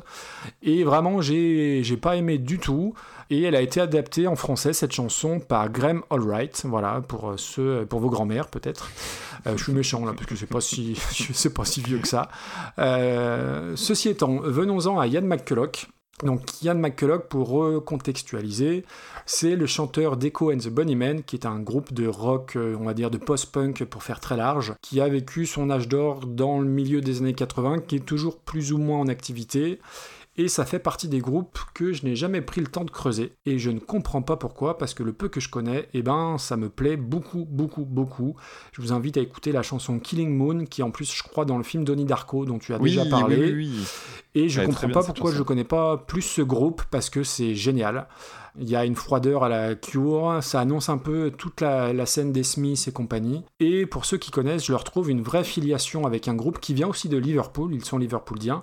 Euh, un groupe qui s'appelle The Choral, qui est un groupe très récent, hein, qui fait de, l'indie rock euh, de, très très haute qualité, et je trouve qu'il y a une vraie filiation. Et donc sa reprise, euh, donc de Lover, Lover, Lover, elle est sur son deuxième album solo entre 89 et 92. Et déjà, dès l'intro, bah, ça me branche beaucoup plus parce que ça sonne beaucoup plus anglais. Normal, hein, il est anglais, Leonard Cohen est canadien. Il faudra un jour que je m'arrête sur pourquoi j'ai tant euh, d'appétence pour des trucs anglais et certains trucs en US euh, me parlent beaucoup moins. Je, dois avoir des chromosomes anglais euh, dans mon arbre généalogique, c'est pas possible autrement. Pour en revenir sur la chanson, les chœurs sur le Lover, Lover, Lover, bah, comme il y a des chœurs, bah, je trouve que c'est une vraie trouvaille et ça aide à rendre le refrain moins rébarbatif, justement. Et le choix aussi des guitares, alors bien sûr, le morceau est plus, plus récent et plus moderne. Le choix des guitares euh, plutôt folk et semi-électriques, je trouve que ça permet vraiment au morceau de décoller. Là où dans, la, dans la version originale, ça reste un peu bloqué en première, quoi. Et euh, ça aurait pu être une, une compo des Smiths. J'avais l'impression d'entendre la, la guitare tournoyante de Johnny Marr, j'avais l'impression d'entendre la, voix de Morrissey par moment dans le côté euh, un peu mélancolique. C'est- c'est assez fou comme un titre chiant à la base peut, euh, en traversant l'Atlantique, devenir formidable. Il y, a, il y a un vrai joli solo de gratte qui a toute sa place et c'est assez naturel. Il y a les synthés qu'on vieillit. euh, ça, les synthés, c'est toujours un petit peu délicat. On va, on va en reparler plus tard. Mais euh, euh, j'ai l'impression que c'est pas la même chanson tellement elle est infiniment meilleure. Elle est un poil plus longue, il y a le même putain de fade-out, mais bordel, qu'est-ce que c'est mieux que Leonard Cohen Il y a- euh, Ça fait partie des 27 chansons que j'aurais pu mettre en pins. Euh, non, pour, pour de vrai, j'ai, tu vois, je me suis mis dans ma bibliothèque Spotify des, des trucs de Echo and the Bunnymen et Yacht McCulloch, parce que j'ai vraiment, j'ai vraiment adoré. D'accord. Voilà, pas toi. Ben non. D'accord, bah non, pas là. Alors, euh, bah ouais, parce que déjà, la première chose que j'ai écrite sur mon carnet, c'était euh, une chanson qui me fait revoir mon jugement sur la voix de Leonard Cohen. Ah bah putain, on est super, on. Et ouais, parce que euh, cette fois-ci, j'ai aimé. J'ai aimé ce que Ah j'ai bon? entendu. Et oui, et oui, et oui. Alors j'ai bien aimé sa voix, qui est pas du tout dans le même registre que celle euh, qui l'emprunte sur euh, Alléluia, qui est vraiment dans les graves, et puis euh, ouais, il chante complètement à côté. Là, euh, j'ai trouvé ça plus simple, moins. Enfin, ouais, moi j'ai trouvé ça agréable à écouter. Euh, c'est un instru qui est ultra sobre. Alors t'as basse, guitare, percu, je crois que c'est des congas, je suis pas sûr, et un instrument. Alors on va faire un point instrument comme je fais dans mon podcast habituellement. Ah, comment ça s'appelle ce Euh, truc-là? Tu parles du truc qui fait crrrr derrière là, le truc. Ça s'appelle un vibraslap. Est-ce que tu sais euh, à quoi ça ressemble matériellement? Ah, oui, euh, oui, c'est Cake qui utilise beaucoup les vibraslaps. Voilà, bah, je vais expliquer pour les gens qui sauraient pas trop. Donc vibraslap, bah, slap c'est pour euh, taper, mettre une claque, et vibra bah, pour la vibration. Au départ, d'après ce que j'ai compris, mais j'ai pas pu croiser de source, donc euh, prenons ça avec des pincettes. euh, c'est censé imiter le bruit que pouvait faire le, bruit des dents sur les squelettes, les têtes de squelettes type tête de, bah, de bovidés qu'on peut trouver pour faire de la musique de percussion, etc. dans le désert, ce genre de choses. Et euh, en fait, c'est, il fallait trouver un truc qui permettait de refaire le bruit de percussion que pouvaient faire les dents qui s'entrechoquaient. Et donc, euh, l'idée, ça a été de prendre un- une percussion de bois creuse, puis euh, là-dedans, va, de, de là-dedans va sortir une tige qui a une forme un peu particulière Ouais. et qui est à l'autre bout, c'est une grosse boule. Et en fait, le principe, c'est on le tient par la, par la tige en métal et en fait, on vient taper sur la boule et selon la façon qu'on a de la taper, ça va faire un- une vibration plus ou moins longue. Et c'est un truc qu'on entend dans les musiques de dessins dans les orchestres aussi, hein, dans les orchestres classiques, ça a trouvé sa place. Et euh, voilà, c'est un instrument assez particulier. Moi, je connaissais pas le nom, tu vois, j'ai cherché. Alors, été un peu coton déjà de trouver, parce que tu tapes percussion en bois, c'est la merde, parce qu'il y en a 500 000. Mais euh, j'étais très content de le retrouver. et- Ah, j'étais J'aurais pas cru que c'était un, un vibraslap parce que j'en avais parlé quand j'en avais parlé de Cake dans un. Alors c'est peut-être parce que c'est un vibraslap de 1974 et que, et que voilà, mais ou que j'ai pas l'oreille suffisamment affinée quoi. Mais d'accord, très bien. Ah si, si, c'est un, un vibraslap, j'ai aucun doute. Et euh, il l'utilise, mais vraiment beaucoup euh, sur, euh, sur sa, sur sa Beaucoup chanson. trop. En fait, il est là, ouais, peut-être un peu, mais il est là tout le temps. Alors, les- les- la chanson, t'as pas parlé des paroles, ça m'a un peu surpris. En fait, c'est une chanson qui est connue surtout pour ça, mais bon, apparemment, comme beaucoup de chansons de Leonard Cohen, c'est là-dessus que ça se repose. Et euh, c'est apparemment une discussion euh, entre lui et Dieu, parce que ça, ça pose la question de la judéité en fait de Leonard Cohen, parce que cette chanson-là, elle aurait été écrite pendant la guerre du Kippour, parce que le Leonard Cohen était allé sur place pour faire de l'humanitaire apparemment, et il a été reconnu, et il n'a pas pu faire ce qu'il avait prévu, et donc il a passé un mois à chanter pour les troupes, et la légende voudrait qu'il ait euh, plus ou moins improvisé cette chanson sur place. Euh, moi, c'est une chanson que je trouve plutôt chouette. J'aime bien le fait que les couplets soient mineurs et que le refrain soit majeur. Euh, Ça, c'est un truc que je trouve chouette. C'est une euh, vraiment belle découverte. Et puis à la fin, ça s'ouvre avec une, avec une clarinette. Et la clarinette, justement, c'est un instrument qui est très présent dans la musique klezmer, donc la, la musique de, traditionnelle juive. Et, euh, et- et vraiment, moi, c'est une musique. Alors tu dis, ça a un côté euh, feu de camp. Oui, c'est vrai. Et ça aurait pu être une raison pour laquelle j'aurais, je l'aurais détesté. Et en fait, je sais pas pourquoi, ça, ça m'a plu, ça, ça marche. Et là, rien que d'y penser, tu vois, j'ai le refrain en tête, alors qu'il est peut-être un peu lourdeau, mais que je trouve plutôt chouette, moi. Et euh, quand je suis arrivé à la reprise, déjà, je trouve que ça, ça sent très fort les années 90. Bah oui. Et toi, je savais que ça allait te plaire, en fait. Parce que j'ai j'ai pensé à plein d'autres trucs. Mais moi aussi, en fait. Au- En plus, au début, elle m'a plu. C'est-à-dire que la première écoute, j'ai trouvé ça pas mal. Ça m'a fait penser à, à des trucs comme les Cranberries et tout ça, hein, vraiment dans la sonorité. Et en fait, au fur et à mesure, ça m'a fatigué. Et en me documentant sur la chanson de Leonard Cohen, j'ai fini par euh, trouver ce qui manquait, c'est-à-dire euh, ben, du charme. C'est-à-dire que d'un seul coup, on, on part d'une chanson un peu euh, épurée, avec un, texte très intime, écrit dans des conditions très particulières et tout ça. Et puis là, ça devient juste une chanson pop, en fait. Avec, alors, il y a le vibraslap derrière, ben, il revient, mais il est un peu plus discret. Donc ça, ça a dû te Mm. plaire, le fait qu'on l'entende un peu moins. Oui. Ça met vachement en lumière la ligne mélodique. Ça, c'est le côté positif. Mais ça enlève tout le côté intime, en fait, que je trouvais dans la chanson de Leonard Cohen. Donc, je l'ai aimé au début, et puis finalement, bof. Donc, moi, je trouve que c'est un arrangement qui a vieilli. Ah et ouais. euh, je trouve que la sonorité globale est trop dense. Mais c'est un bof. C'est pas, euh, je vais pas dire que je l'ai détesté, c'est pas vrai. Mais euh, ça s'est atténué, en fait, au fur et à mesure. Tu l'as pas trouvé meilleur que l'original, en, en l'occurrence? Non, mais euh, c'est juste que d'un seul coup, je me suis découvert une chanson de Leonard Cohen que j'aime bien. Ok, Donc, bah, euh, ça en fait une. je vais pas non plus dire que la Lover Lover Lover est devenue une chanson formidable, mais bon voilà, j'aime bien cette chanson, donc du coup, ouais, ça, ça pondère un peu. Ouais, donc du coup, entre moi qui suis ultra enthousiaste sur la reprise et toi qui est C'est pas grave, on va regarder comme. enthousiaste euh, sur l'original. on va faire comme l'autre. Après, c'est compliqué à, à juger, à classer.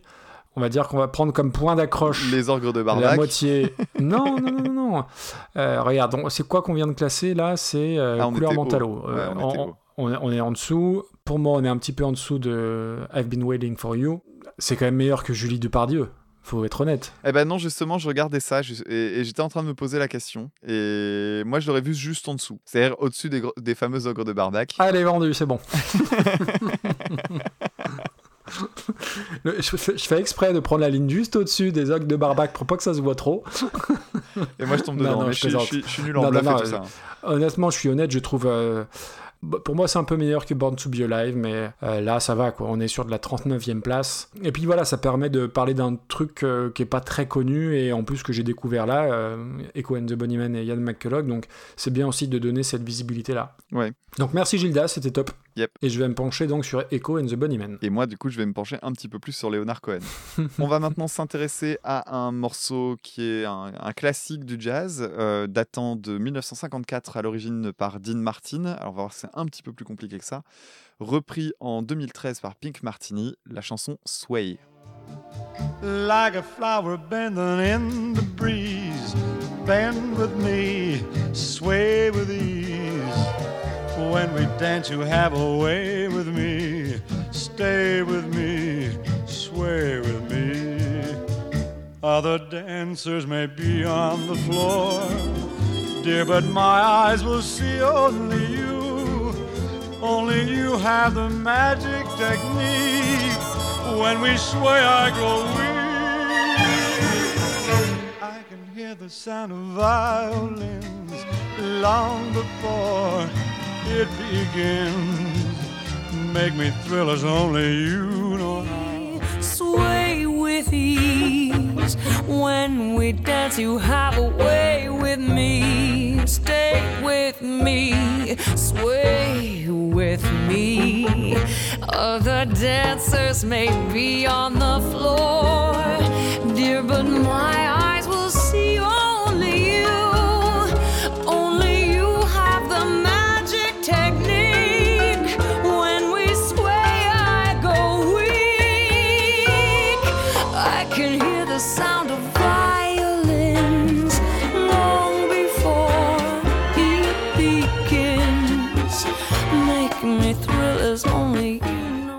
Alors, on va remercier euh, tout de suite pendant que j'y pense, parce que j'y pense jamais, Vivian, pour sa proposition, parce que Sway, moi, c'est une chanson que j'aime bien. Et c'est une chanson que j'ai connue, euh, en fait, qui est assez importante pour moi, parce que c'est une des premières chansons, je me suis rendu compte que j'aimais bien le jazz lounge.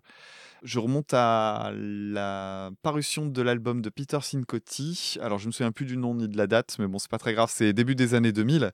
Il avait repris la chanson Sway, mais vraiment en version lounge, Mhm. très ronflant et tout, et j'avais adoré, alors que je pensais que c'était un truc qui allait jamais me plaire. Donc Sway, moi j'étais très content de l'avoir popé, euh, ne serait-ce que pour pouvoir caser euh, Peter Cincotti. si vous connaissez pas, allez-y, c'est chouette. Et euh, en fait, c'est déjà une reprise. C'est-à-dire qu'au départ, cette chanson-là, c'est un cha-cha-cha quasi instrumental qui s'appelait Quyen Serra. Alors, je suis désolé si je prononce mal, mais je ne parle pas la langue.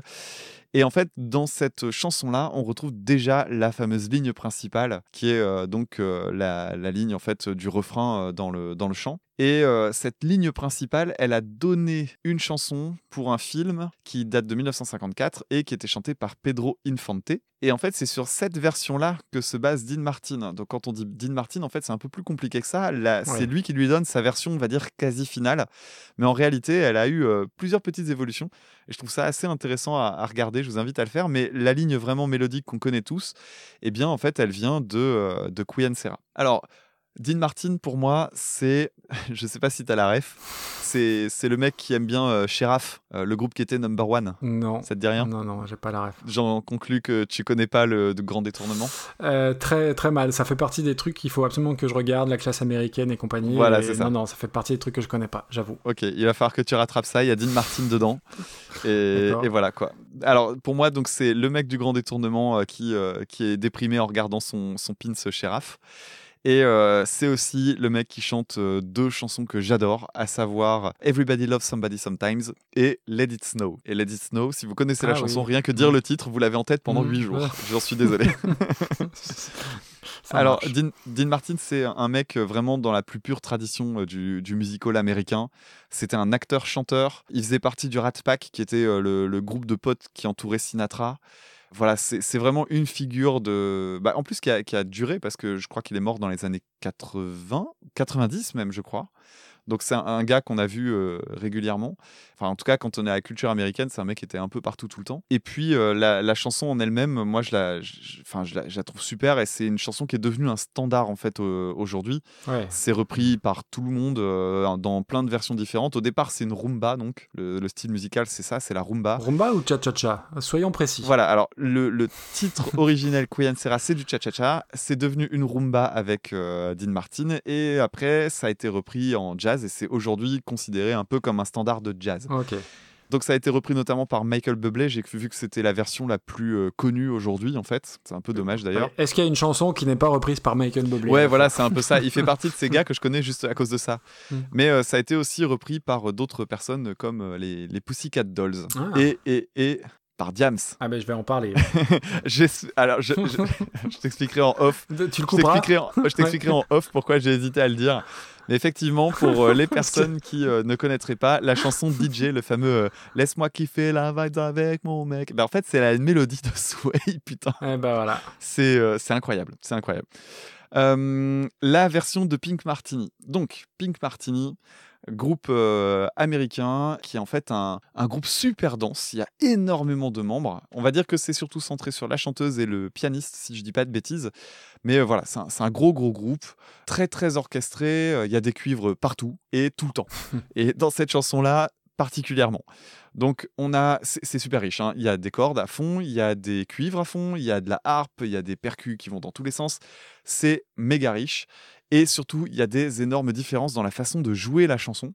Parce qu'en fait, en gros, ils gardent que la ligne mélodique. Les accords et tout ça derrière, c'est complètement bougé. Et, je trouve ça super euh, audacieux, en fait, comme euh, chanson. Parce qu'il y a un côté genre, ok, on va prendre un, standard et on va, le, on va ne pas le traiter comme un standard, en fait. On va en faire autre chose. Donc ça, je trouvais ça plutôt cool. Et euh, Pink Martini, en fait, ça fait partie des groupes qu'il faut que je rattrape parce que je, je les connais. Alors, je les avais connus comme beaucoup de monde en France avec leur chanson Je ne veux pas travailler, Oh, ouais. qui me tapait sur les nerfs. Ah, Parce que bon, bah, c'est le défaut. voilà, c'est le défaut d'avoir utilisé ça dans des publicités.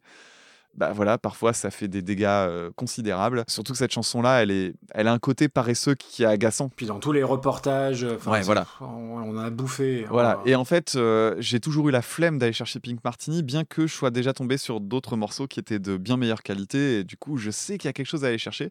Alors j'ai fait l'effort, et euh, je me suis dit que la meilleure façon de découvrir le groupe, ça aurait été de trouver une version live de cette euh, chanson-là, mais ça n'existe Mhm. pas en vidéo, et en, en audio non plus d'ailleurs, donc j'étais très déçu.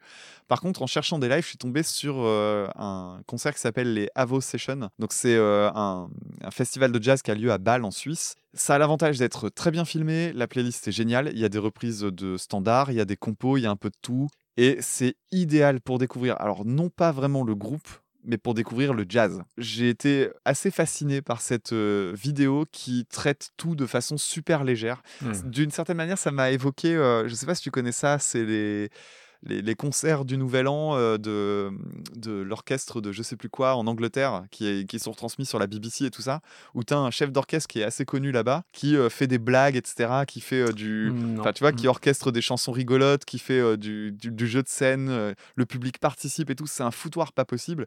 Et en fait, c'est vraiment le genre de truc qui te fait aimer le classique parce que tu vois le classique autrement que le cul dans un, dans un siège en velours avec un joli costume à, à je sais pas combien. Mm.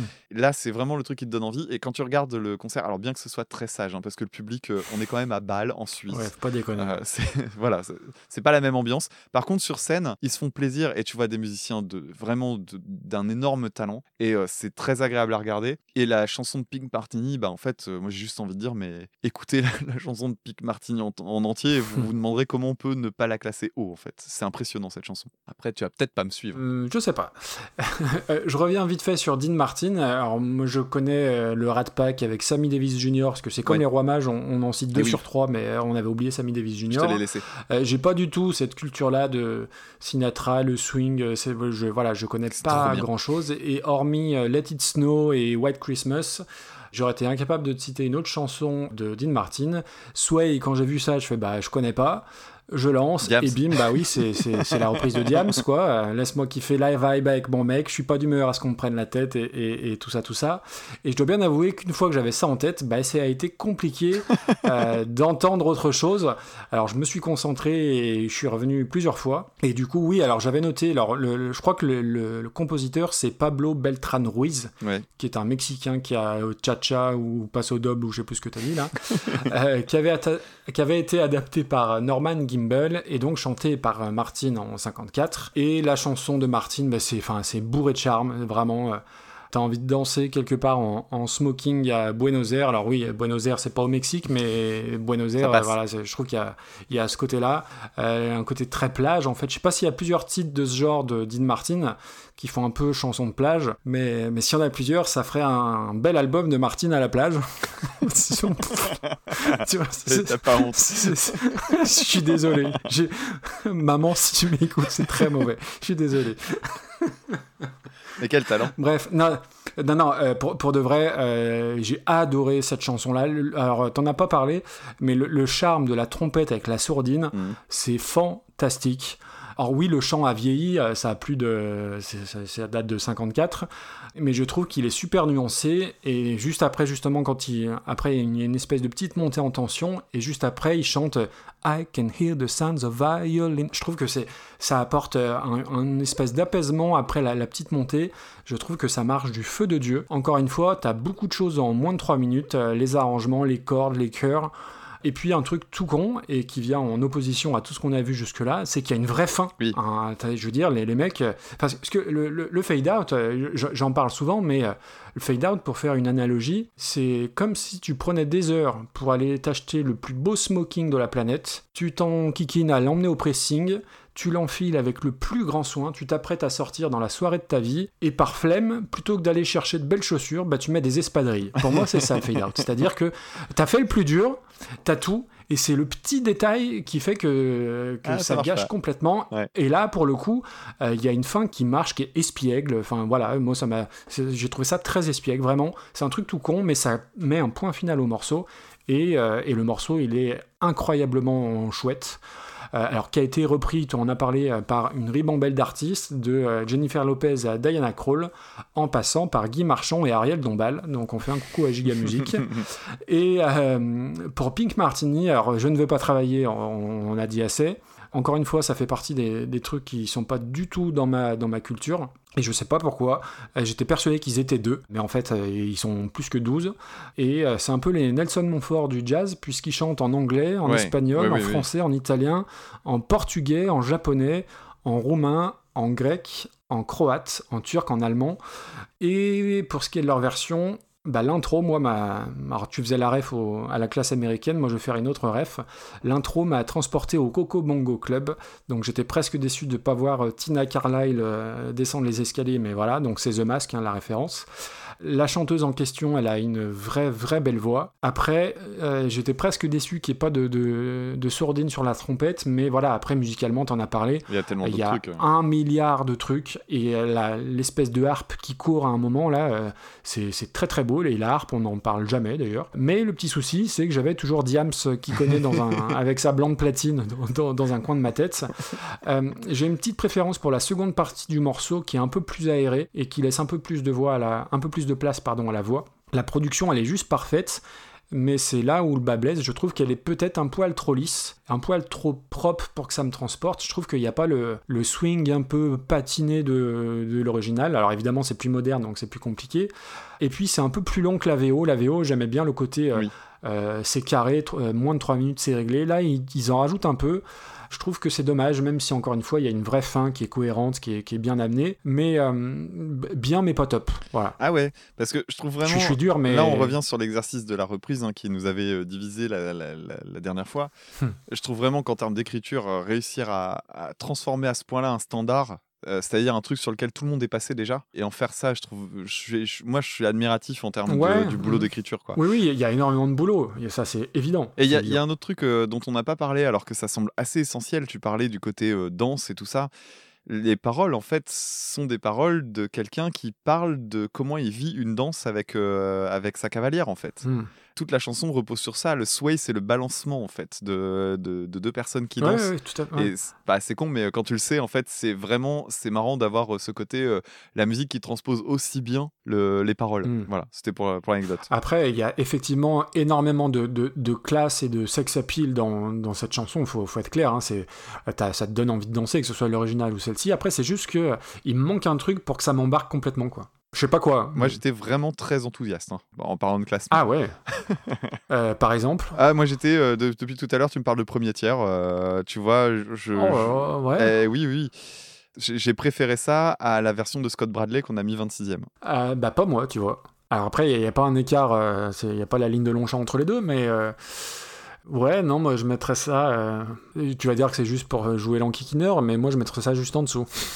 Juste en dessous de Jenny et de Bottle Ouais, ouais. euh, Parce que voilà, je trouve que c'est déjà bien chez. c'est- c'est- Ouais. C- Ça me pose aucun problème. Mais là, du coup, on a quand même une belle tripotée de reprises de trucs jazz. Euh, quand tu regardes là, on n'a pas loin Singing in the Rain par Jamie Cullum. Oui, On a Jenny in the Bottle repris par Scott Bradley. On a euh, Seven Nation Army qui va être juste derrière. Là, c'est euh, c'est quand même euh, c'est le petit groupe de la classe hein, aussi à cet endroit-là. tu veux... et c'est gênant qu'il y, trop de jazz. euh, Non, c'est pas gênant. Allez hop, on passe à la suite. Non Allez, sur- oh, putain, le mec il est fatigué, on vient se coucher.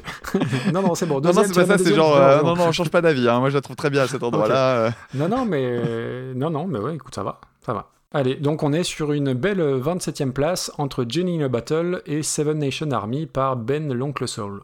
Donc on va enchaîner avec la, reprise envoyée euh, par le gagnant de la question auditeur. Donc c'est Nops, un, fidèle des fidèles, donc qui a répondu juste à la question de l'épisode précédent, qui était quel groupe ne devez-vous pas écouter si vous êtes végétarien? Et donc c'était Meatloaf et les ogres de Barbac. Et euh, t'oublieras pas, tu as une question auditeur à poser, hein, Damien. Je ne risque pas d'oublier. Voilà. Et donc, il nous a envoyé Nops euh, Popcorn. Donc, la version originale est de Gershon Kingsley en 1969, reprise par Hot Butter en 1972.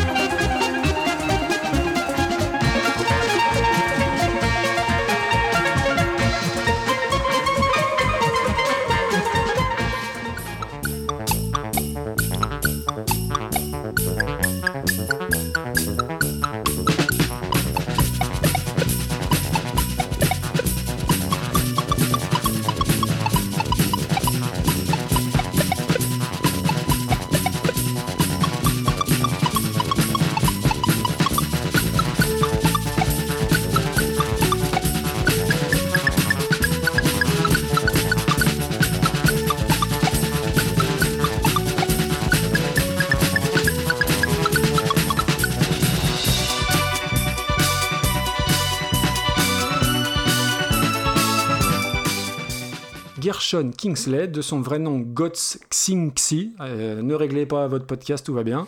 Euh, c'est un auteur-compositeur de Bochum en Allemagne qui a une belle histoire, qui, puisqu'il est devenu chef d'orchestre à Broadway.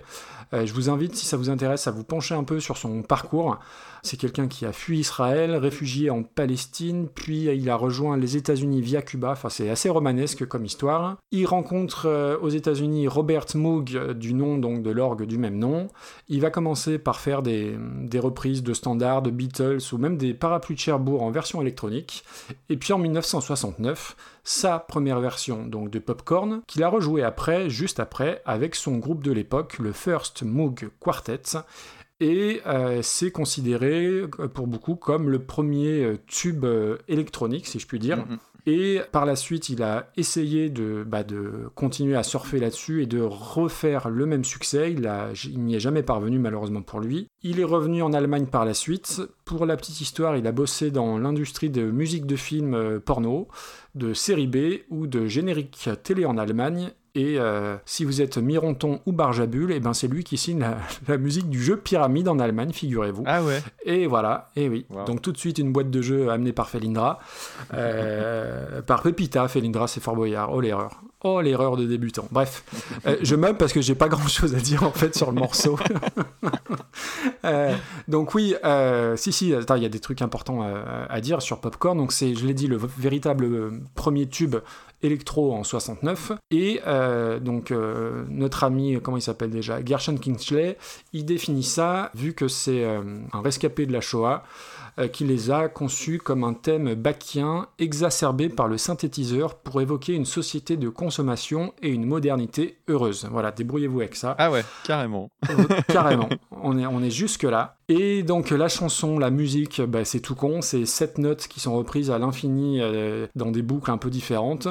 Euh, Il y a quand même des percussions via une boîte à rythme. Moi, c'est un truc qui me parle euh, pas du tout. Alors ça a du sens que Muse l'ait repris parce qu'il y a un côté euh, grandiloquent, euh, cheap euh, sur certaines montées de, de notes. J'ai l'impression d'être à la fois dans une partie de Tetris et dans la BO de Midnight Express de, de Giorgio Moroder. Voilà, pas grand chose à dire. La chanson, elle a été reprise par le monde entier de Jean-Michel Jarre, euh, qu'il avait repris sous le pseudo de Popcorn Orchestra, d'un groupe euh, qui doit certainement être une grosse influence des Berus, euh, un groupe qui s'appelle Anarchic System. Ça a été repris par Antoine, Yvette Horner, Gigi D'Agostino, Crazy Frog et donc les Affreux Muse. Et pour ce qui est de Hot Butter, et ben Hot Butter, j'ai pas grand chose à dire. Déjà, euh, c'est un cover band euh, formé dans les années 70 par Stan Free. Et Stan Free, il, avait, il faisait partie du First Moog Bah oui. Donc c'est un, petit entre-soi, euh, voilà. Après, j'ai, pour la curiosité, j'ai été voir les, autres covers que Hot Butter avait fait. Alors ça va de Neil Diamond en passant par Gainsbourg. Ils ont repris Je t'aime moi non plus de, Gainsbourg et c'est très très joli. Infiniment plus joli que leur relecture de Popcorn. Parce que hormis euh, trois sons de clavier, des percus qui diffèrent, le but et l'intention est la même. Moi, je ne vois pas l'intérêt de faire une reprise si c'est pour coller autant à la version de, de base. Plus intéressant, limite, c'est la nappe de clavier, mais qui est un peu reléguée au second plan. Pour moi, c'est innotable, c'est injugeable. Et euh, je suis très déçu, Nops, parce que tu avais beaucoup de, de très bonnes euh, versions à envoyer, de très bonnes reprises, et tu nous as envoyé un truc pas terrible. Et euh, bah voilà, moi, j'ai, je, je me suis ennuyé un peu, je dois, je dois, je dois bien le dire. Et j'en suis, j'en suis meurtri. Alors on va se faire engueuler parce que euh, Nops il va te répondre ouais enfin bon moi je vous en avais proposé plusieurs et c'est vous qui avez dit ça. Ah ben non, c'est- lui qui avait le, le- le choix final. Hein. Alors après euh, sur Gershon Kingsley euh, t'as as dit pas mal de choses d'ailleurs des choses sur lesquelles je n'étais pas tombé donc euh, c'est plutôt cool malgré euh, le peu qu'il t'inspirait. Tu parlais des reprises de Hot Butter. En fait, euh, Gershon Kingsley, il faut vraiment le voir comme un, un précurseur de la musique électronique, un des premiers justement à utiliser les Moog, qui faisaient eux-mêmes partie des premiers euh, synthétiseurs modulaires à l'époque. Et euh, en ça, il- son album, il est intéressant en fait, parce que c'est un album, ouais, en avance sur son temps, et un album à certains égards assez expérimental. Et tu l'entends quand tu écoutes justement Popcorn, parce que tu sens que le mec, il, il fait des tentatives, il tente des trucs. Alors après, ça passe Ah ou ça ouais. casse. hein, je- je Dommage qu'il trouve- pas trouvé, quoi. ouais, mais moi je trouve ça vraiment euh, intéressant en termes, en termes de témoignage Oui, pur oui. en fait. Hi- Historiquement, c'est très intéressant, bien sûr. À cet endroit-là, le mec, il s'amuse avec son nouveau jouet et ça se sent. Et le l'album en fait dont, dont est tiré euh, Popcorn, d'où est tiré Popcorn, pardon. Comment dire Il est, il est rempli en fait à la fois de reprises encore une fois, un petit peu comme Hot Butter, et de compos originales. Et Popcorn est une compo originale. Par contre, clairement, les reprises, elles sont, elles sont assez catastrophiques, il faut le reconnaître. Mais euh, bah voilà, c'est rigolo. C'est comme, alors je sais plus comment euh, s'appelle euh, cette personne, mais il y, a- il y a une personne qui avait travaillé pour la musique d'Orange Mécanique notamment, et qui faisait partie un petit peu de toute cette clique, qui était aussi proche de Moog et tout ça. J'ai pas. Et euh, t'as vraiment comme ça quelques personnes qui ont un peu essuyé les plâtres en fait. Un petit peu comme Jean-Michel Jarre. Moi, j'avais traité Jean-Michel Jarre dans un zig de pod. Et moi, j'avais un regard, tu sais, de, de- de personnes qui avaient grandi dans les années 90 et qui le voyaient comme un ringard en devenir. Et en fait, je- je- en faisant mes recherches, je me suis rendu compte à quel point ce mec-là avait l'air d'être une encyclopédie vivante de tout un milieu musical qui n'était pas le mien. Et euh, un des premiers membres d'un mouvement qui aujourd'hui nous semble évident. C'est un peu comme euh, tomber sur les, les premiers à avoir fait du rock, quoi. Ouais, ouais. Et là, tu te dis, bah, c'est parmi les premiers à avoir fait de la musique électronique, c'est assez fou. Bon, après, euh, sur la musique popcorn, effectivement, tu l'as dit, hein, tu as sept malheureuses notes, euh, le truc qui entre pas du tout, du tout dans la tête et qui devient pas du tout un Ah oui, enfer une c'est fois pas que tu du tout. C'est c'est C'est- un ver de terre qui te grignote le cerveau, c'est incroyable. Ouais, je crois que c'est peut-être une des, un des pires vers Oui, d'oreille que je oui. connaisse. Je valide. Après, euh, du coup, oui, il y, a des- il y a un côté dans sa version plus euh, expérimentale que la version euh, par Hot Butter. Hot Butter, en fait, tu l'as dit, hein, c'est une reprise qui n'est pas vraiment une reprise, Bah, c'est oui. plus un, comme un remaster, en fait. Oui. Mm. C'est vraiment comme ça que je le vois. Et alors, le seul truc que je peux lui, lui, lui trouver très positif, c'est que clairement, c'est le genre de morceau qui a permis à Kingsley de, a priori, gagner sa vie Oui, hein. très correctement, alors que son morceau à lui, qui était sorti trois ans avant, bah en fait, il n'avait pas percé du tout. Ah. Et donc, du coup, c'est plutôt cool pour lui, parce que sa version à lui, euh, elle était oubliée. Et ouais, c'est un, pour moi, c'est un remaster. Euh, tu, tu as parlé de la nappe de, de synthé. C'est vrai qu'il y a un moment où euh, il y a un break où le synthé fait un, un truc assez joli, mais encore assez joli comparativement, on va dire. Mm. Et c'est c'est pas génial, mais tout est identique. Même la batterie, alors en dehors du fait qu'elle soit mieux mixée, c'est vrai que j'ai comparé. En fait, je m'amusais à écouter un premier couplet, vraiment bien me mettre en tête tous les détails et réécouter la version euh, Hot Butter et en fait entendre exactement la même chose. Ah, on est d'accord. Ouais, ah oui, oui, j'ai- mais et, et là j'ai Ah ouais. vraiment, j'ai vraiment comparé et j'ai pris un peu de temps pour le faire. Et oui, c'est exactement la même. Ah, ça vient pas de mes oreilles. Alors du coup, qu'est-ce qu'on fait d'un morceau comme celui-là? Oh là là là là là. euh, comme point de comparaison, on n'a pas des kilos. Après, c'est pas, tu peux pas classer ça en bas parce qu'il y a rien de honteux si tu juges par rapport à l'original puisque c'est puisque c'est la même. Oui, en même temps, euh, il faut pas faire descendre des morceaux qui vraiment sont appréciables, quoi. Ouais ouais ouais complètement. Euh, je sais pas. euh, Dis-moi par où tu verrais ça et je te dis si je suis d'accord. J'ai aucune idée franchement. Ok, bah dans ce cas-là, euh, je pense que euh, un truc qu'on peut aller regarder, c'est Divo. Moi, je le mettrais en dessous de Divo, qui avait repris Satisfaction. Euh, on est à quel niveau là? C'est 86. Ah oui, on est haut quand même. Ouais, on peut Euh, descendre. je vais pas me bagarrer. hein. Ah oui. C'est juste que je veux pas que Divo aille en dessous, donc euh, je suis très content de t'entendre dire que c'est haut. Alors regardons plus bas. Bah non, mais regarde, un, un truc logique. Bohemian Rhapsody par Panic at the Disco, on avait dit que ils apportaient pas grand chose. Ah oui, c'est vrai. Coup, euh, Et tu vois juste au-dessus, il y a Blue Monday par Oui, Orgy. faisait un peu pareil. ouais. C'est à peu près c'est dans ces eaux-là. hein. C'est vrai. Eh bah, Blue Monday qui avait été proposé par Blue Monday, la compagne de Nops. Et bah voilà. Ah bah voilà. Donc on les met juste à côté. et bah, bah voilà, ça a du sens. C'est formidable. On le met au-dessus ou en dessous alors?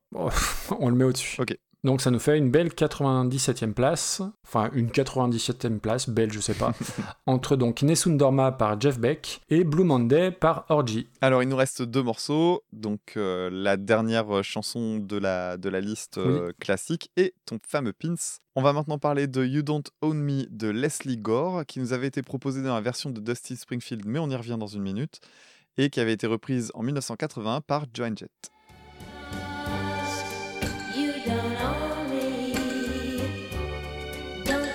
Change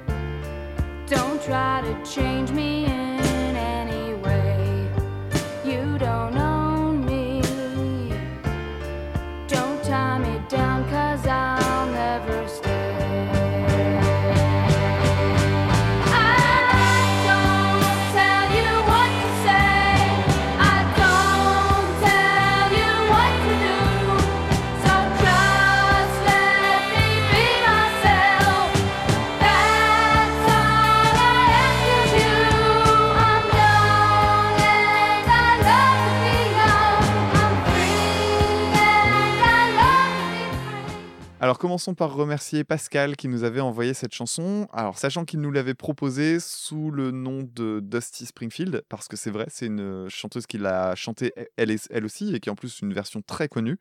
Mais non, la chanson originale c'est bien celle de Leslie Gore qui date de 1963 et euh, au niveau des paroles, c'est une chanson d'une modernité Mhm. assez incroyable en fait pour 1963.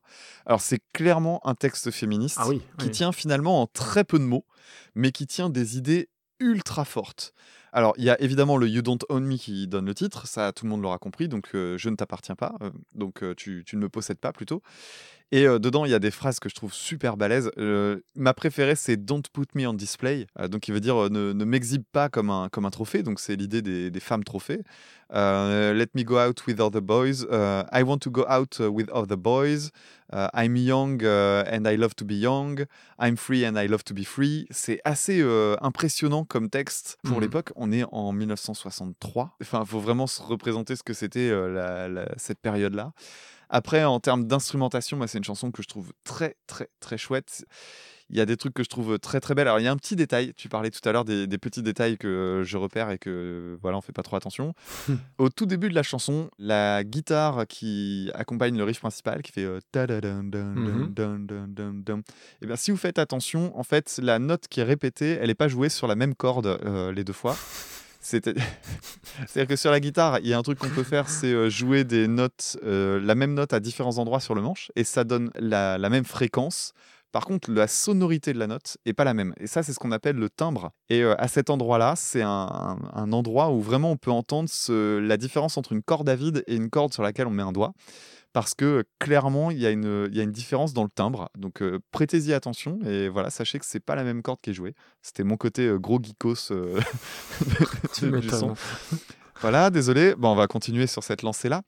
Euh, Il y a un truc que je trouve rigolo dans la chanson, donc c'est, euh, bon, en dehors de l'instrumentation qui est très chouette, mais t'en reparleras peut-être, c'est la, la construction. Tout à l'heure, on parlait euh, de. C'était la, la chanson qui avait été reprise par Laurénil, qui avait une structure assez, assez chouette avec des changements de tonalité et tout ça. Oui. Là, c'est un peu pareil. Il y a trois changements de tonalité dans la chanson, plus un changement entre mineur et majeur entre le couplet et le refrain, chose dont on a déjà parlé aujourd'hui. Mais ce que je trouve génial, c'est qu'en faisant des recherches sur ce changement de tonalité, parce qu'il y a quand même un truc, c'est que ce changement de tonalité, par rapport à celui dont on a parlé tout à l'heure, il est pas du tout subtil. Ah oui, oui. C'est-à-dire que généralement, quand on fait un changement de tonalité, on, on utilise un- souvent ce qu'on appelle les accords de passage ou des accords de transition, qui vont permettre, en fait, mine de rien, un peu de nous embrouiller. Ouais. Et on se rend pas vraiment compte qu'on a changé de tonalité. Et, et quand c'est bien fait, faut admettre que les, les changements de tonalité, ça fait partie des trucs les plus beaux en musique. Là, le changement de tonalité, il est ultra bourrin. C'est-à-dire qu'à chaque fois qu'on finit un couplet, bam, allez hop, on change. Et il n'y a rien pour transitionner. Et ça a un nom. Je Ah, me suis rendu compte de ça. Et j'adore le nom de cette méthode. Alors, je l'ai trouvé en anglais, je ne sais pas s'il y a une traduction française, mais c'est fantastique. Ça s'appelle le Track Driver Gears Shift. Autrement dit, le changement de vitesse du, chau- du chauffeur de camion. Parce que c'est le truc c'est imagé. c'est allez hop, on passe la seconde. Et donc du coup, c'est vraiment le truc qui manque le moins de subtilité. C'est genre, allez, on a fini, passe la deuxième, et hop là. Puis après, on a fini, passe la troisième. Et du coup, c'est ultra bourrin. Et moi, je trouve ça assez marrant en fait. Euh, à, plein de moments, c'est très maladroit et c'est exactement ce que je déteste quand je dis euh, le Et- passage d'un Et surtout pour une chanson féministe en plus, c'est très Ouais. drôle. Mais, mais non, mais en plus, ouais. Mais le truc, c'est que dans les chansons, habituellement, ce côté-là, euh, je change de tonalité en faisant un gros truc de bourrin, c'est ce que je supporte pas. Mais oui. Parce que généralement, c'est donné à la toute fin de la chanson et c'est fait pour donner de la patate pour le dernier couplet. Et là, curieusement, ça marche. Je pense qu'il y a deux choses qui font ça.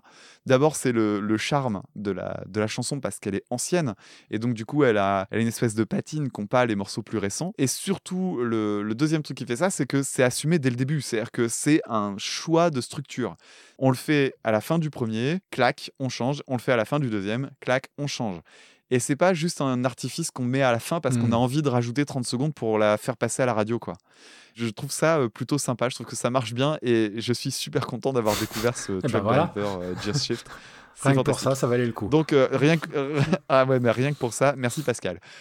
Pour ce qui est de la reprise de Joan Jett, alors évidemment Joan Jett, euh, pour les personnes qui écoutent du rock, on, tombe forcément sur Joan Jett à un moment donné, parce qu'il n'y a pas beaucoup de personnalités féminines euh, dans, le rock. Alors euh, généralement, quand je dis ça, on dit mais si, il y a PJ Harvey, il y a Courtney Love, il y a Joan Jett, et puis après ça fait voilà. Allez, vas-y, cite-moi cite-moi 25 guitaristes de rock, tu vas, tu vas, vas les trouver. Trouve-moi 25 batteurs masculins de rock, tu vas les trouver. Les chanteurs, je t'en parle même pas. Par contre, des meufs, tu vas en trouver 4 ou 5 et puis après, tu sécher. donc voilà, donc Joan Jett fait partie euh, de, de toutes ces artistes qu'on cite euh, à- vraiment tout le temps parce que bah voilà, on n'en connaît pas des masses.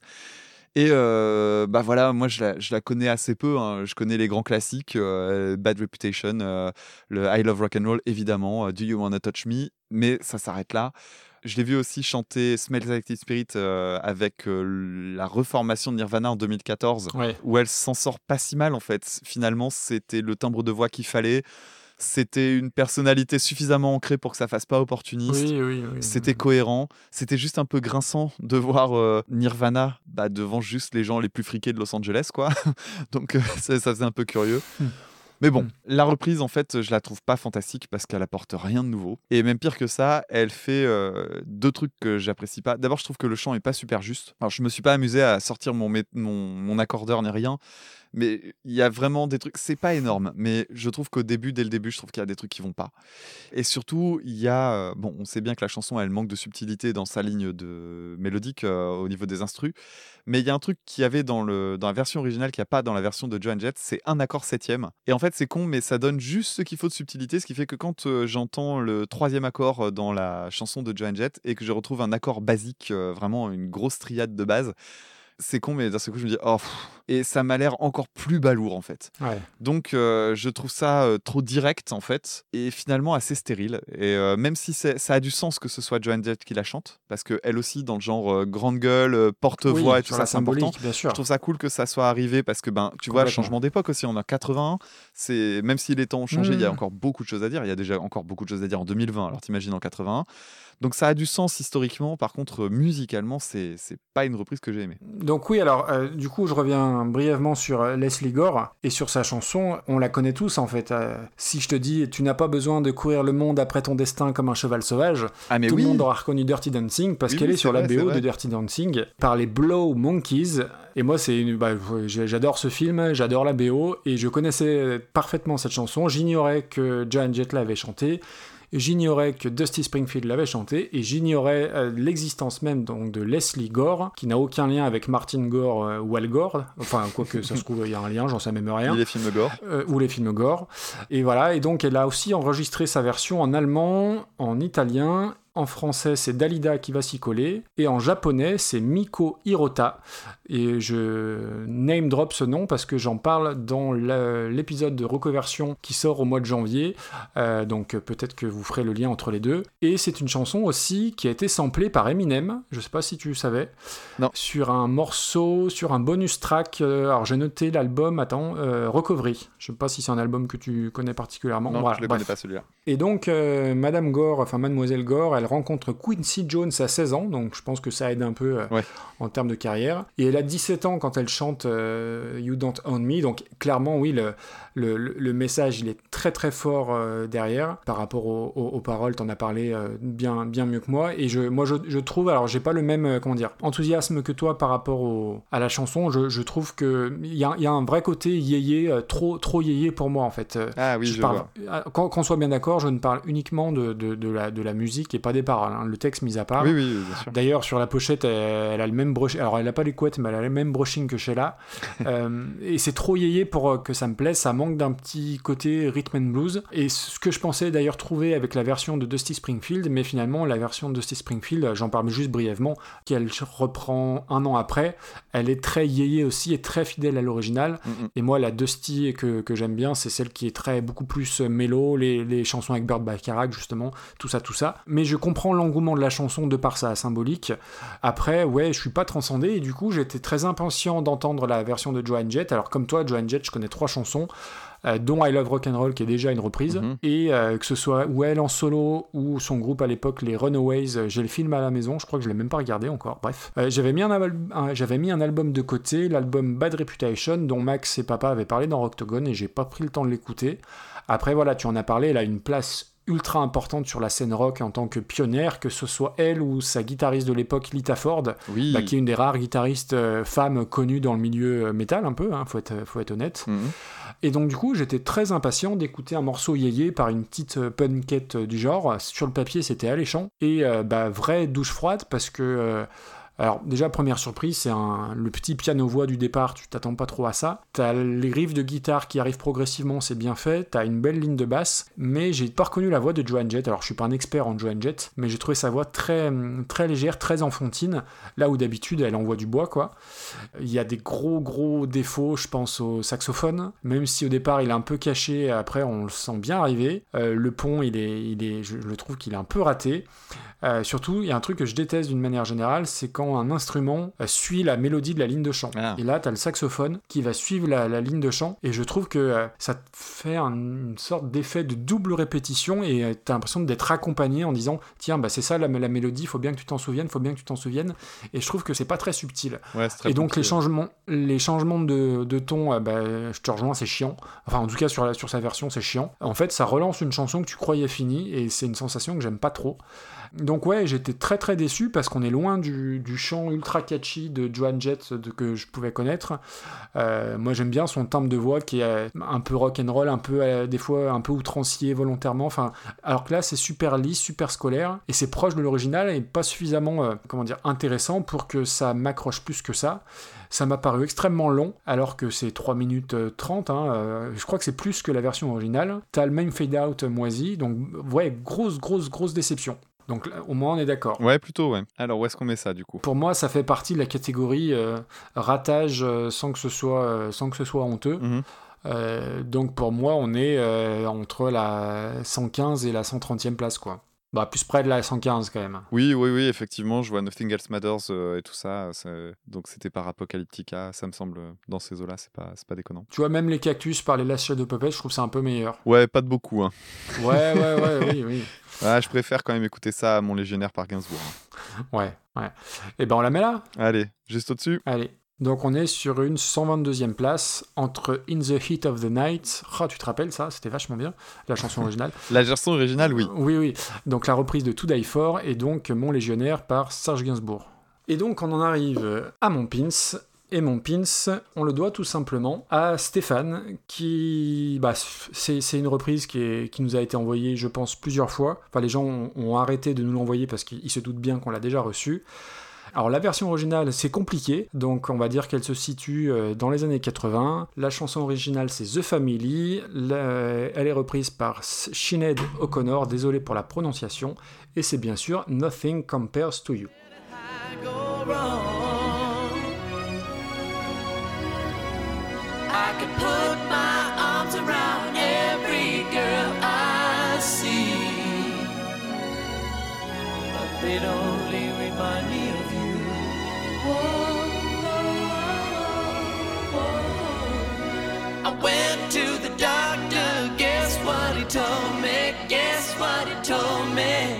Said, Boy, you better try to have fun no matter what you do.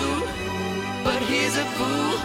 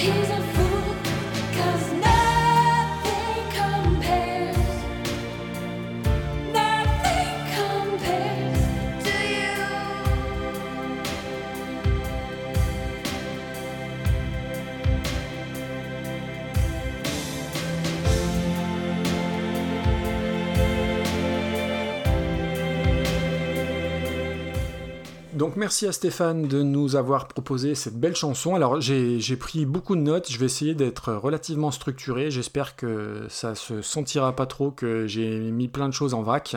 Pour recontextualiser, c'est pas une chanson de Prince, c'est une chanson à la base d'un groupe qui s'appelle The Family, qui est un projet euh, alternatif de, de Prince.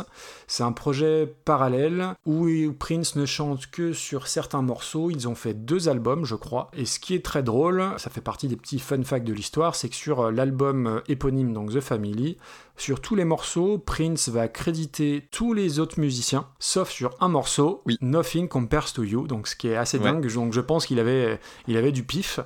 Quand l'album sort, euh, l'album fait pas plus de bruit que ça, la chanson non plus. Et pour trouver une trace d'une version de, de Prince, alors il y a une version qui existe par lui en 1984, mais qui n'est sortie qu'en 2018, je crois, sur une compile ou un truc de ce genre-là. Donc l'histoire de la chanson, elle est quand même assez dingue. Et j'ai presque envie de dire que c'est Prince qui a fait une reprise de Sinéad O'Connor, parce que quand on écoute la version originale de The Family, on est assez loin de ce qu'on connaît. Alors, il y a une intro qui est quasi a cappella, il y a des gros synthés un peu balourds qui arrivent avec des chœurs très effrayants, un peu bizarres. Et clairement, le défaut de la chanson, c'est que les synthés prennent trop de place. Ouais. Euh, ça a été mon ressenti immédiat. C'est une espèce d'R&B cosmique chelou avec un solo de sax euh, comme on n'en fait plus et heureusement, mais le sax m'a moins dérangé que les synthés. En fait, il faudrait une euh, version édite sans les synthés et je pense que la, la chanson originale serait bien meilleure. Et ce qui est fou, c'est que euh, c'est une version qui est très différente de ce que va en faire Sinead O'Connor. Et alors, je parle quand même brièvement de la version de Prince qu'on a connue après, hein, euh, si je remets les choses dans l'ordre. La version de Prince, elle est plus dépouillée. Il y a un clavier aussi, mais c'est beaucoup plus organique, beaucoup plus proche de ce qu'on connaît de Sinead O'Connor. Il y a un peu plus de guitare aussi. Et ce qui est fou, c'est que chez Prince, sa chanson, elle a une tension langoureuse, un peu sexuelle, comme souvent dans la, la musique de Prince, ce qui est très très différent là aussi chez Sinead O'Connor. Il y a encore ce satané saxophone, mais moins connoté que sur la version de The Family. Pour le coup, il y a une vraie fin. C'est très bizarre, il y a un côté très euh, série B américaine dans la version de Prince, mais il y a un truc d'hypnotique, et je n'arrive pas à définir quoi. J'ai écouté toutes les versions une- une- un nombre de fois assez incalculable, et il y a un truc qui t'accroche. euh, déjà dans la version de Prince. Mm. C'est une chanson qui, a été, qui est ultra connue, qui a été reprise par énormément de gens, notamment Chris Cornell, dont la version est très très connue aussi, et aussi par les Northern Kings, donc on fait un petit coucou à Ego de Seasons. Et donc là on arrive à Sinead O'Connor, donc on va prendre un peu de temps parce que c'est un personnage euh, important, euh, paradoxal et intéressant. Euh, bah déjà, euh, si on juge sur son nom, c'est un peu la Prince de la pop irlandaise parce que euh, elle est née Sinead Marie Bernadette O'Connor. Elle est devenue Sinead O'Connor. Elle est devenue ensuite Magda David pour s'appeler maintenant Shuhada Sadakat depuis sa conversion à l'islam. Et avant aujourd'hui, je connaissais surtout trois choses la concernant. La première, c'est Nothing Compares to You. Mhm. La deuxième, c'est la photo de Jean-Paul II qu'elle avait déchirée à la télé américaine. Je crois Bah que oui. c'était au SNL, je suis pas sûr, mais à vérifier. Mhm, il me semble. Et la troisième chose, et on va pouvoir faire le point John Frusciante, c'est son histoire d'amour avec Anthony Kiddis, qui lui Ah a oui composé ensuite la chanson I Could Have a Lead sur But Sugar Sex Magic. Oui, oui, tout à fait. Quoi? Bah bien sûr. I Could Have Light, c'est lui? Oui, et oui. Euh, Et oui. Dis donc, mais I Could Have Light, c'est euh, une des chansons. euh, oui, parce que ça se dit Light, pardon. Euh, c'est euh, une des chansons que je préfère de toute la carrière Ah d'Aeronauts. bah, bah, j'ai envie de dire que Ah tu as bon goût. Et ben c'est suite à Ah ouais, l'histoire d'amour entre Kiddis le chanteur et Sinead O'Connor, qui a pas duré très longtemps l'histoire d'amour, mais, mais ça vient de là. Donc il y a énormément de choses à dire sur le personnage de Sinead O'Connor de par ses, euh, on va dire son comportement. C'est une personne qui est, alors tout s'explique, enfin beaucoup de choses s'expliquent encore là aussi par par l'enfance. Ouais. Elle est très torturée psychologiquement, mais euh, elle a été traumatisée par le divorce de ses parents, maltraitée par sa mère. Elle s'est enfuie chez son père qui va la placer dans un couvent où elle va d'ailleurs s'initier à la musique, mais je cite, elle dit Je n'ai jamais vécu et je ne vivrai sans doute jamais dans un tel état de panique, de terreur et de souffrance. Donc là, elle parle pas de la maltraitance de ses parents, elle parle du couvent, qu'on soit bien d'accord. Mhm. Voilà qui explique, je pense, sans doute pas mal de choses sur sa vie future, ses tentatives de suicide, sa bipolarité, ses dépressions, etc. Si on en revient à des choses plus gaies, entre guillemets, ou qui nous intéressent euh, directement, euh, son rapport à la musique, j'ai découvert que euh, la première chanson qu'elle avait écrite en 86, elle l'avait coécrite avec The Edge de U2, Ah ouais. et elle avait joué avec Roger Waters euh, sur le concert The Wall à Berlin pour commémorer la chute du mur en 90. Elle a chanté avec Massive Attack, elle a chanté avec Moby, et elle a même, figure-toi mon cher Damien, elle a enregistré un album de reggae en Jamaïque, qui en plus a eu de bonnes critiques à l'époque. Alors j'ai pas euh, poussé la curiosité jusqu'à l'écouter. Et donc Nothing Compares to You, c'est sur son deuxième album en 1990, et c'est le morceau qui l'a fait explorer, exploser. pardon. C'est un carton partout, et c'est une chanson que maintenant elle ne veut plus du tout chanter, estimant, je cite, qu'elle a finalement épuisé tout ce qui lui permettait de mettre de l'émotion dedans. Je trouve que ça en dit long, c'est un peu euh, le creep de, de Radiohead euh, euh, version euh, pour Sinead O'Connor. Et j'en arrive à la chanson. Alors la chanson, je l'avais déjà entendue, mais je ne l'avais jamais réellement écoutée. Donc c'est pas du tout la même chose. Et c'est c'est pas. Je vais essayer de mettre les choses dans l'ordre. C'est très beau. Alors ça, c'est- c'est c'est d'une évidence, mais c'est très beau. Alors oui, il faut se remettre aussi dans le contexte de 1990, parce que si vous l'écoutez avec vos oreilles de 2021, oui, les claviers, la reverb sur le piano, ça a pris un sacré coup dans les carreaux, on est bien d'accord. Mais, euh, je, alors je suis pas calé en, chant, mais je pense que techniquement, c'est un truc qui est ultra compliqué à chanter. Parce qu'il y, a des- montées, des passages voix de tête, euh, voix de gorge qui sont assez fous. Et alors après, j'ai pas d'explication à ça, euh, peut-être que je suis le seul pour le coup à entendre ça, mais il y a un truc qui est pas définissable, c'est qu'il y a une espèce de... Tu, tu sens que c'est irlandais, tu vois ce que... Enfin, je sais pas comment expliquer ça. Euh, moi, j'ai entendu Dolores O'Riordan des Cranberries, j'ai entendu... euh, Il y, a- il y a un truc qui est très irlandais, très anglais, hein, parce que après, ça va aussi, comment dire, donner une influence à des, à des nanas comme Dido, Lisa Stansfield, Annie Lennox, enfin Everything But the Girl. Je pense que tout vient de ce titre-là, de ce titre qui est très pop, Mhm. avec lequel tu peux pas lutter parce que ça t'embarque. Alors oui, il y a aussi les, putain, les faux violons là, à un moment donné, ça, ça a vraiment très très très Ouais, très ça, très très, vieilli. C'est vraiment euh, vice versa des inconnus. C'est- affreux, vraiment. faut- mais faut, mais faut mettre de, mais faut mettre ça de côté. Le pont est affreux, le fade out il est moche, mais on s'en fout parce que ça gêne pas du tout l'efficacité du morceau. Et j'ai fait un truc que je fais assez rarement, je l'ai déjà dit. J'ai une culture du vidéoclip qui est assez, qui est assez nulle. Ah, t'allais regarder J'y connais pas grand chose parce que généralement, j'aime bien me faire ma propre idée de ce que j'ai envie de voir, d'avoir ma propre imagination. Et là, en plus, alors faut le dire, c'est le premier titre de notre liste. Donc, on a commencé l'étude de, de- de cet épisode-là par ce morceau. J'ai lancé le clip et j'ai pris une bouffée, une claque, je sais pas comment on appelle ça. Alors, il y a des images un peu cheloues d'ailleurs. J'ai vu que c'était filmé en France dans le parc de Saint-Cloud. Alors, les images, quand on voit le parc, c'est un peu, c'est vice versa des inconnus. On, est raccord là-dessus. Par contre, le reste, c'est un plan fixe sur son visage. Elle est en plus d'une beauté, mais hallucinante. Elle a un regard qui est littéralement hypnotique. C'est le genre de, beauté froide, glaçante. En plus, elle finit en larmes. Alors, est-ce que c'est de la rage? Est-ce que c'est de la fragilité? C'est un peu tout ça. C'est un des rares clips où j'ai eu l'impression de l'avoir toujours vu, en fait, ce clip, alors que quand je l'ai vu, c'était en fond sonore et que je m'y étais jamais réellement penché euh, dessus. Et au-delà de, bah, de l'histoire de, de pour elle, je pense que c'est un morceau qui a une vraie importance dans la, dans, la pop moderne, si je puis dire, parce que euh, les, les paroles, il n'y a rien de foufou, mais elles te véhiculent un truc dedans qui t'embarque, qui te saisit, qui te lâche plus. J'ai regardé des versions en live.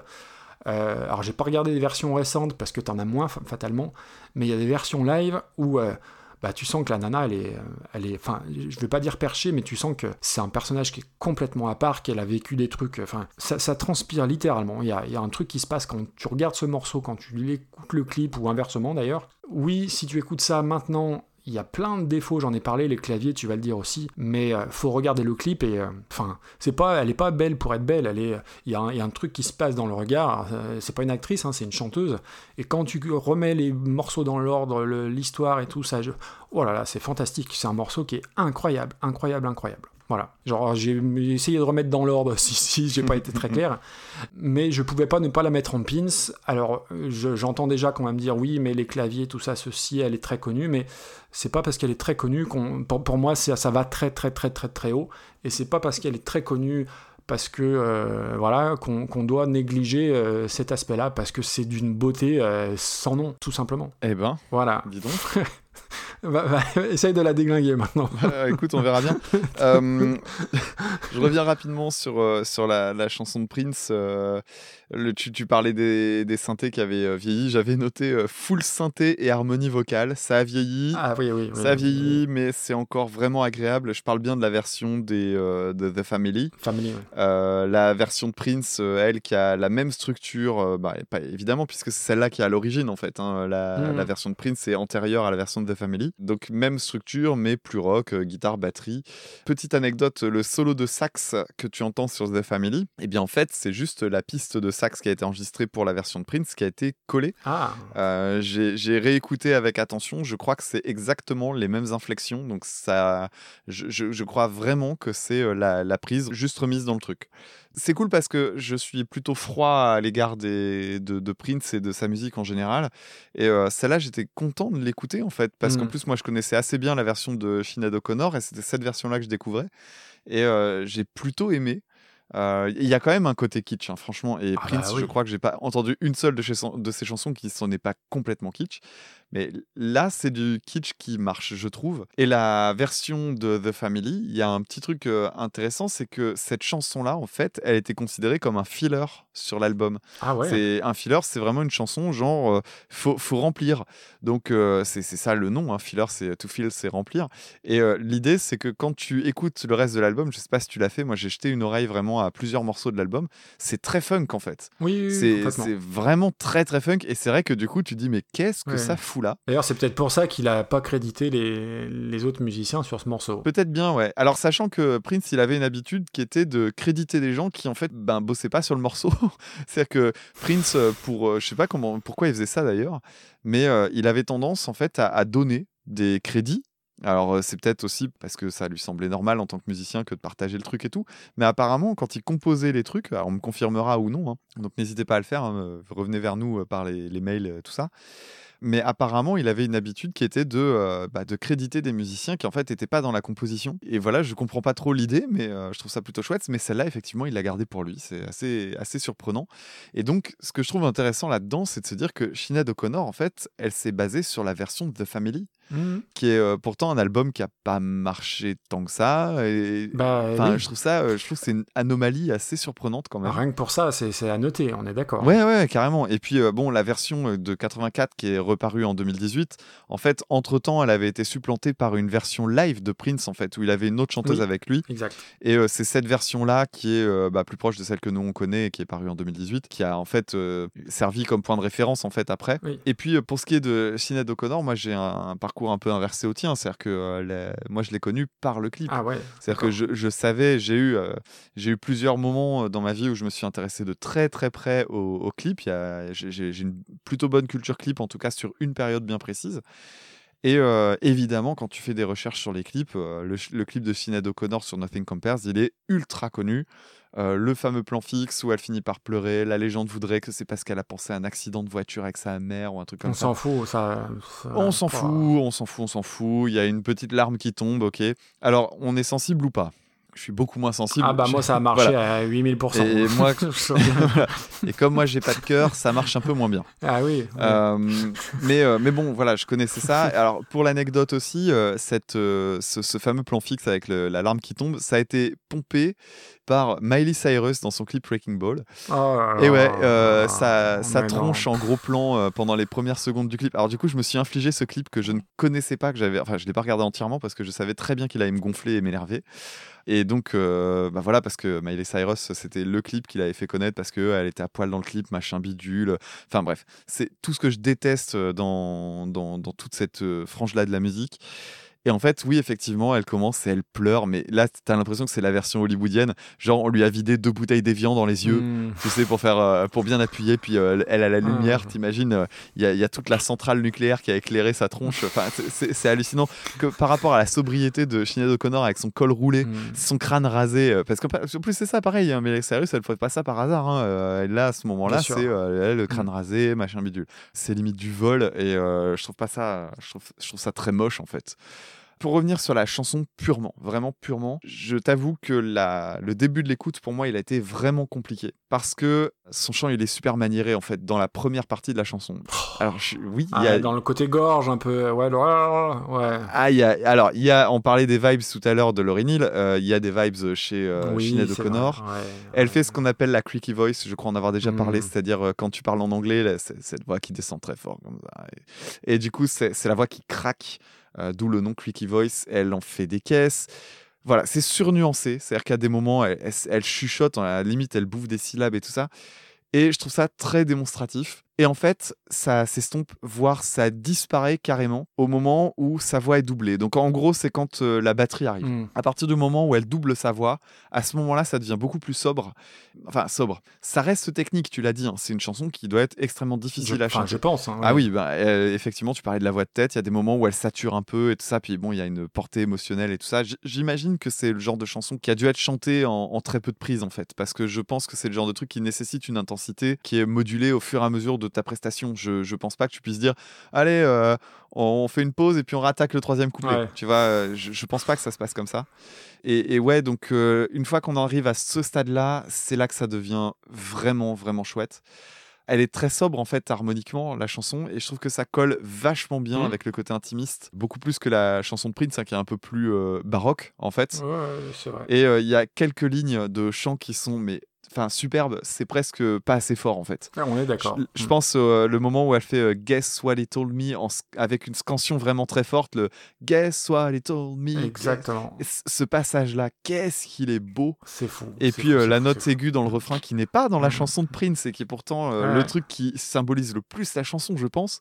Et ben ça c'est ça c'est un truc de Sinead O'Connor.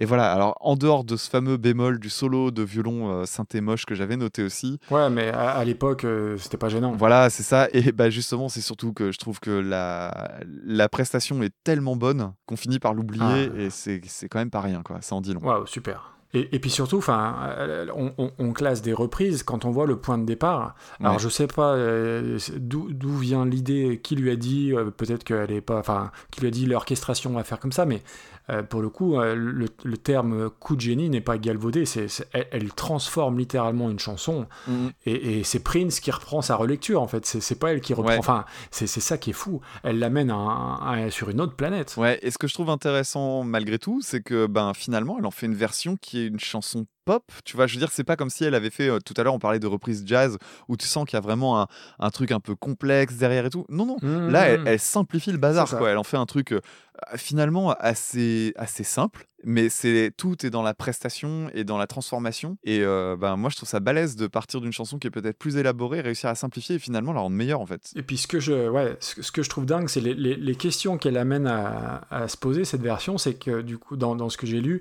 une fois que- qu'elle a eu ce succès euh, incroyable, et ben Prince, il a intégré cette chanson-là à ses concerts. Donc tu te dis, putain, le mec, il est quand même opportuniste, parce que la Ouais. chanson, elle a, elle, a, elle a marché, donc il la met, sauf que c'est un peu sa chanson au gars quand même, donc tu peux pas tellement lui en vouloir non plus. Et, euh, et- et d'ailleurs, l'histoire dit qu'ils se sont rencontrés et que ça, ça serait pas bien passé entre eux euh, parce que euh, elle aurait été grossière dans certaines interviews et Prince aurait pas aimé ça. Enfin bref, il n'y a, pas eu l'alchimie euh, en- entre les deux. Mm. Mais du coup, euh, c'est ça que tu te dis, putain, le mec, il, profite du succès pour la rajouter dans son set. Bah Mm. ouais, Coco, mais il l'a quand même écrit. Donc du coup, Ouais. c'est Et apparemment, elle est revenue sur cette, sur cette question-là en disant que les, la presse, en fait, en avait fait des, des caisses sur cette rencontre. Il y a peut-être eu effectivement un petit accro, mm. mais elle disait, euh, elle a dit euh, par, la, par la suite que c'était un mec adorable. d'accord. Ok. Bon, bah, on peut imaginer qu'il y a peut-être eu euh, des, des désaccords parce que c'est vrai que bah, Sinead O'Connor, c'est quelqu'un qui a défrayé la chronique. hein. Nous, en plus, on est euh, ah ouais. en, en- ouais. en France Mm. et tout ça, limite, voir des, une photo du pape déchirée à la télé, ça nous fait marrer. hein. C'est que dalle, tu vois, ce genre de truc. oui. Mais dans la société américaine, qui est, la, qui est une société quand même très paradoxale, il y a des choses qui se font pas. Alors, ça les empêche pas d'être Ouais, c'est tout le les paradoxe. premiers producteurs ouais. de pornographie, ce genre de choses. voilà, ça fait partie des gros paradoxes des États-Unis. Mais euh, ils, ont, ils ont comme ça des trucs qu'il faut pas faire. Et euh, déchirer la photo du pape en disant. Parce qu'en plus, elle le déchire au, mo- au moment où elle dit evil dans la chanson. Et, euh, ce qui est très fort, en fait, et qui donc, du coup, Mm. va, va vraiment marquer très fort les esprits. Prince, c'est pas quelqu'un de sobre, mais c'est quelqu'un de Non. discret. Mm. C'est-à-dire que euh, Oui, il- oui, il, oui. va, il y a un côté très show-off et en même temps très euh, contenu. Et, et là, effectivement, tu peux comprendre que ça ait pu à un moment donné merdouiller, mais euh, bon, finalement, apparemment, moins que ce qu'on aurait pu faire croire à ce moment-là. Pour repréciser, quand elle déchire la, la photo du, du pape, c'est pour dénoncer le- les, les scandales de Oui. pédophilie qui sont euh, euh, mis sous silence par le Vatican. hein. Il y, a- y a un but bien précis, Voilà. c'est pas, c'est pas déchiré fait. gratuitement. Et qui vont être ensuite euh, dévoilés pas loin de 20 ans après, en fait. C'est ça. C'est ça qui est, qui est impressionnant aussi, c'est qu'elle était en, en avance. Et après, ouais, enfin, pour avoir lu euh, euh, sur son compte, euh, ouais, euh, c'est quelqu'un qui va pas bien. Je crois que ça, ça va un peu mieux maintenant, mais elle a annoncé euh, Ouais. via des posts Facebook qu'elle allait se foutre en l'air. Enfin, il y a eu des, des- des gros, gros, gros, gros creux. Et je pense que, enfin, je vous, enfin, c'est pas le lieu, hein, mais je vous invite à, à- à lire ce qui s'est passé pendant son enfance. Enfin, c'est encore une fois, il y a beaucoup de choses qui, qui s'expliquent et c'est, Ouais. littéralement Ouais. terrifiant, terrifiant, terrifiant. Alors oui, je suis peut-être aussi euh, une cible euh, plus facile que toi euh, en termes de, de sensibilité à ce genre de truc, mais ouais, ouais, j'ai été complètement happé par, par le Mhm. clip que je connaissais sans connaître en fait. Donc je, ouais, j'ai été très client de ça, et pour moi ça va très haut, très très haut. Ah, que ça t'appelle très très haut parce que je sais que t'as une chanson où tu dis ouais, elle passera au-dessus de Imagine. J'espère que c'est pas celle-là. Alors c'est pas celle-là en l'occurrence, mais je dois t'avouer que plus je l'ai entendue et plus je l'aime cette version, pour moi c'est top 3. Ah bah tu sais quoi? Je suis content que tu le dises parce que j'aimerais bien faire descendre Alléluia. Ah, ok.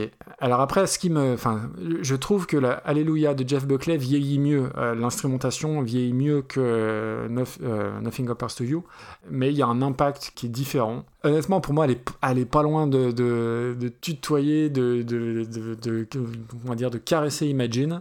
Euh, euh, ouais, ouais, non, mais de, de, ouais, de- deuxième, moi je trouve, je trouve que c'est pas mal. J'ai limite, j'ai pas envie de pousser pour la mettre premier parce que je sens qu'on sera pas d'accord. Et d'un autre côté, je sais quelle autre chanson j'ai vu dans la liste que j'ai envie de, de mettre tout en haut, donc j'ai pas envie de donner toutes mes billes maintenant. Donc deuxième, je trouve que c'est, euh, je trouve que c'est chouette. Très bien. Et euh, tu as plusieurs fois dit pendant l'émission, pendant la FAQ, que tu avais repéré effectivement une chanson qui était un, un potentiel candidat euh, pour la première place. Et voilà, et euh, j'ai pas trouvé le tien. Par contre, effectivement, en re-regardant bien la liste, je, je me suis rendu compte qu'il y avait dans les chansons qu'on nous avait envoyées une chanson qui pour moi peut tutoyer les étoiles aussi. Et je pense que c'est pas la même. Euh, ouais, non, je, je suis même à peu près sûr, mais euh, le problème c'est que pour moi on l'a déjà passé et donc il va falloir attendre soit qu'elle revienne, soit qu'on fasse Ah un oui, retour bah, de roue. écoute. Donc on verra bien. Et peut-être que pour toi c'est pareil, j'en sais rien, je veux pas le savoir. C'est quand même un gros événement puisque bah, le trio de tête bouge. On a toujours Imagine en premier et on a donc Nothing Compares to You par Sinead O'Connor en deuxième très belle place. Et notre ami Jeff Buckley redescend à la troisième. C'est quand même pas rien. Ouais. Ça veut dire que du coup le medley va falloir l'adapter. Ah oui, exact. ah non, je suis content. J'avais peur de, de ton... Pas, alors je me doutais que tu allais acquiescer sur l'aspect euh, changement, originalité, mais j'avais peur que tu sois plus, plus dur que ça, donc je suis content. Non, non, euh, je... en fait, à chaque fois que je l'ai réécouté, je me suis dit, euh, je, je change pas mon jugement sur la première partie de la chanson. Moi, je serais presque du genre à la commencer au bout de 40 secondes. Mais euh, ce qui vient derrière est tellement réussi qu'il faut, faut juste s'incliner. Et euh, voilà, euh, Alléluia, pour moi, ça passe derrière. ouais. Bon, super. Eh ben on est d'accord. Bon bah voilà, une bonne chose de faite. Un des monstres sacrés de la reprise. Exactement. Mais euh, c'est pas parce que c'est elle est attendue qu'elle mérite pas euh, sa deuxième place. C'était comme, euh, je répète un peu ce que j'avais dit pour Alléluia, mais pour moi c'est complètement justifié de par, de par tout ce qu'on vient de dire. Eh ben, très bien, très bien, très bien. Ça fait un joli top 3. Euh, il nous reste deux trois bricoles à dire. Oui, il va nous rester notamment la fameuse question auditeur. On va rappeler un peu le principe. Ah, allez, ben voilà, on t'écoute. si vous nous suivez, si vous nous avez suivis jusque-là et que vous êtes nouveau ou nouvelle arrivée, le principe de la chanson auditeur, c'est donc euh, Maxime et moi, on va maintenant choisir euh, neuf morceaux dans, notre méga liste qui a été envoyée par euh, bah, toutes les personnes qui nous écoutent. Et on garde un emplacement spécial pour un auditeur ou une auditrice qui gagne la question justement dédiée aux auditeurs et aux auditrices. Cette question d'habitude, c'est toi qui t'en occupe, c'est la première fois que je le fais. Et donc, euh, vous cherchez la réponse à la question que je vais vous poser maintenant et vous nous envoyez la réponse par mail.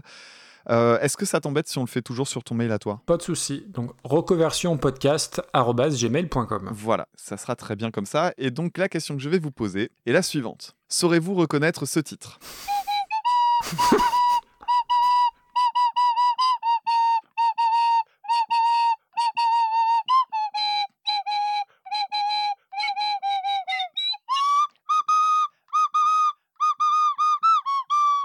Je m'arrête là.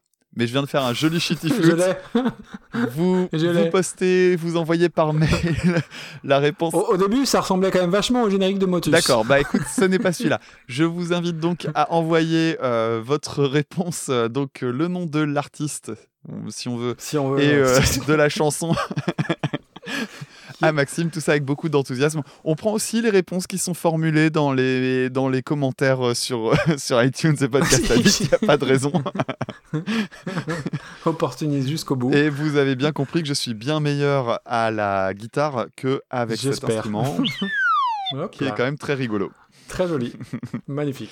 Voilà, Magnifique. voilà. Alors, sachant que j'avais hésité, la deuxième question que je voulais faire, je, je le dis quand même parce que c'était rigolo. J'avais prévu un deuxième truc quand j'ai vu qu'on avait une chanson. euh, donc, ça, c'était mon idée que j'ai eue tout à l'heure. Et ma première idée, c'est que j'avais mis de côté cinq titres de chansons de Diams et je voulais les caser pendant la conversation. Ah, pas mal. Mais je l'ai pas fait. Je l'ai pas Non, fait. mais c'est très bien l'idée de la flûte. très, très bien. Ouais, ça- ça- je viens de créer un grand moment de podcast ou un grand moment de radio. Alors, très joli. Ah si, il y a un truc qu'on a, y a un truc qu'on a oublié. Euh, par rapport à notre foire aux questions, on avait zappé une question. Oui. Parce qu'on a rebougé les, les questions d'un fichier euh, Excel à un autre. Et du coup, on a, euh, on a squeezé, sans le faire exprès, bien évidemment, une question de, de Fabrice, de, de PodFab. Alors, même si je connais à peu près euh, ton avis là-dessus et l'issue, je trouve que sa réflexion, elle est assez intéressante. Alors, ce que je propose, c'est je vais lire une partie de, de sa question. C'est un petit peu long, mais euh, si vous êtes encore là, c'est que, c'est que ça vous intéresse a priori. Euh, donc voilà, j'ai l'impression que le dernier épisode est sorti depuis une éternité. En fait, ça va, ça ne fait que 5 jours, mais habituellement, il est écouté dans les 48 heures, et là, je ne l'ai terminé qu'aujourd'hui, et pourtant, c'est pas à cause des fêtes, mais j'ai changé ma façon de vous écouter, et il faut que je vous cause parce que j'ai une petite requête que vous pourriez aborder dans votre FAQ, qu'on a oublié par la suite. Je reprends. En fait, après avoir écouté les précédents épisodes, j'ai eu l'impression de commencer à passer à côté de l'essentiel. J'adore vous écouter parler des artistes et des titres abordés, mais les arguments ne me touchaient pas vraiment, et une fois l'épisode passé, j'allais éventuellement écouter un titre ou deux, mais euh, je passais à autre chose et j'oubliais. Et il y a deux raisons principales à cette impression de ne plus rentrer dedans. D'abord, les titres ne sont plus ceux relativement connus des premiers épisodes, et surtout, vous allez beaucoup plus dans le détail et l'analyse qu'au début. Eh ben, ça, on va prendre ça comme un compliment, déjà. Et l'écoute d'un petit extrait comme vous diffusez peut remémorer la chanson ou donner une petite idée, mais difficilement comprendre les raisons de l'aimer ou pas. Pour comparer, c'est un peu comme écouter quelqu'un parler d'un événement sportif qu'il a suivi dans les détails en se basant sur un résumé des temps forts, et c'est difficile. Alors je me suis dit qu'il fallait que je me mette dans la même situation que vous et écouter au moins deux fois tous les titres pour pouvoir en avoir une idée précise, comparer l'original et la reprise, relever ce qui me marque, ce que j'aime ou n'aime pas, avant de vous écouter en parler, et c'est donc ce que j'ai fait. Et l'écoute de votre épisode a été totalement différente. La plupart de, de vos remarques ont du sens. Donc bah, déjà, euh, Fabrice, merci beaucoup pour l'effort euh, fait, parce que c'est de, de se retaper l'écoute de deux, trois euh, écoutes de chaque morceau, c'est quand même pas mal. Et donc sa requête, elle arrive. Je ne sais pas le nombre d'auditeurs et d'auditrices qui écoutent l'intégralité des titres avant ou après, mais ce serait intéressant de leur proposer cette façon d'aborder les choses, et ma requête serait donc de diffuser la liste des morceaux au moins une semaine avant la sortie de l'épisode, afin de pouvoir l'écouter tout de suite avec le recul nécessaire. C'est toujours rageant de commencer à avoir des commentaires sans savoir de quoi il est question. Et alors, euh, moi je suis, euh, je suis évidemment pas d'accord pour mettre la, la liste en avance, mais je, bah, déjà je suis très touché par l'effort que, bah, que PodFab a a fait pour nous rédiger ce mail, et surtout l'effort euh, fait pour essayer de, de comprendre ce qu'on veut dire et le temps passé à tout ça. Et je trouve que sa, sa requête, elle a du sens, même si je suis pas complètement d'accord. Je sais pas ce que tu en penses, on en a pas discuté, Mhm. mais je trouve que ça a beaucoup de sens et c'est très intéressant. Alors, c'est compliqué à traiter comme question parce qu'on en avait parlé pendant la FAQ. euh, le risque euh, aussi, quand on publie un épisode dont on connaît rien finalement, c'est-à-dire si on a la liste sous le nez et euh, qu'on n'a pas le temps, qu'on n'a pas trop la motivation pour s'y intéresser, on- finalement, on va juste se dire ouais, je connais rien, c'est bon, je zappe. Alors qu'on fait finalement de très belles découvertes. Moi, c'est un peu la crainte Oui. que j'ai. Mm. Alors, vous allez dire ouais, mais c'est très égoïste. Euh, oui, peut-être un peu, c'est vrai. Euh, mais bon, je trouverais dommage de, de finalement rater le coche parce que simplement on n'a pas écouté l'épisode parce que oh, finalement j'en connaissais que deux, fait chier, c'est bon, je passe à la suite. J'ai une expérience de ça un peu différente parce que tu vois, par exemple, dans le cas de Super Ciné Battle, qui est donc euh, notre, notre modèle, on le dit à chaque épisode, à chaque fois que j'écoute Daniel et Papa parler de, de cinéma, même quand c'est des films dont je me fous complètement ou que j'ai pas vu, je suis juste content de les entendre parler et finalement, euh, un morceau Mhm. chasse l'autre. Donc, euh, je comprends ton point de vue à toi qui serait de dire on, on garde, on, ouais, on diffuse pas parce que voilà, pour ces raisons-là ou d'autres, hein, t'en as peut-être d'autres d'ailleurs. La question qui se pose, c'est moi, je suis pas opposé à l'idée de, de, de diffuser la playlist à l'avance. Il y a juste deux soucis que ça pose. Le premier, je viens de l'évoquer. Le deuxième, c'est que j'ai peur qu'on ait des retours sur la playlist. Et je, ce que j'apprécie dans l'exercice, c'est que je suis complètement neutre et euh, je ne connais même pas la vie de Maxime avant de commencer à enregistrer. Et donc, du coup, des fois, bah, ça crée des trucs où je suis très enthousiaste et euh, je me, fais, euh, je me prends une douche froide ou l'inverse. Et euh, j'aime bien cette idée-là d'être frais. Ouais. C'est-à-dire que euh, parmi toutes les recherches qu'on fait, Oui. Euh, je fais des recherches factuelles, je fais des recherches sur la mélodie, l'harmonie, tout ce qu'on veut. J'ai- J'aime bien aussi aller chercher les réactions des gens, mais sans jamais me laisser vraiment euh, persuader, quoi. Il y a un autre truc qui se poserait, c'est que les gens commencent à, à tellement connaître nos goûts, certains goûts, euh, que si on publie la playlist genre une semaine avant la diffusion de l'épisode, les gens vont essayer aussi de, de dire bah tiens bah celui-là ce titre je suis sûr que Damien va le désinguer ou que Maxime va l'aimer. Et du coup euh, je trouve que ça il y a moins de ça enlève un peu le, le- le sel de, de la découverte quelque part.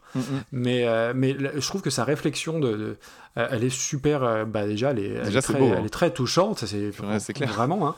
et, et je trouve que c'est très intéressant et c'est pour ça que je tenais à ce qu'on même si on l'avait oublié euh, euh, et qu'on n'a pas fait exprès je, je- je tenais à ce qu'on en parle parce que je, je trouve la démarche super intéressante tout simplement Après, il y a une possibilité aussi, c'est que quand on fait la diffusion de l'é- de l'épisode, comme on met les playlists, euh, bon, ça demande un, un peu d'autodiscipline et ça peut être très frustrant, je peux l'entendre.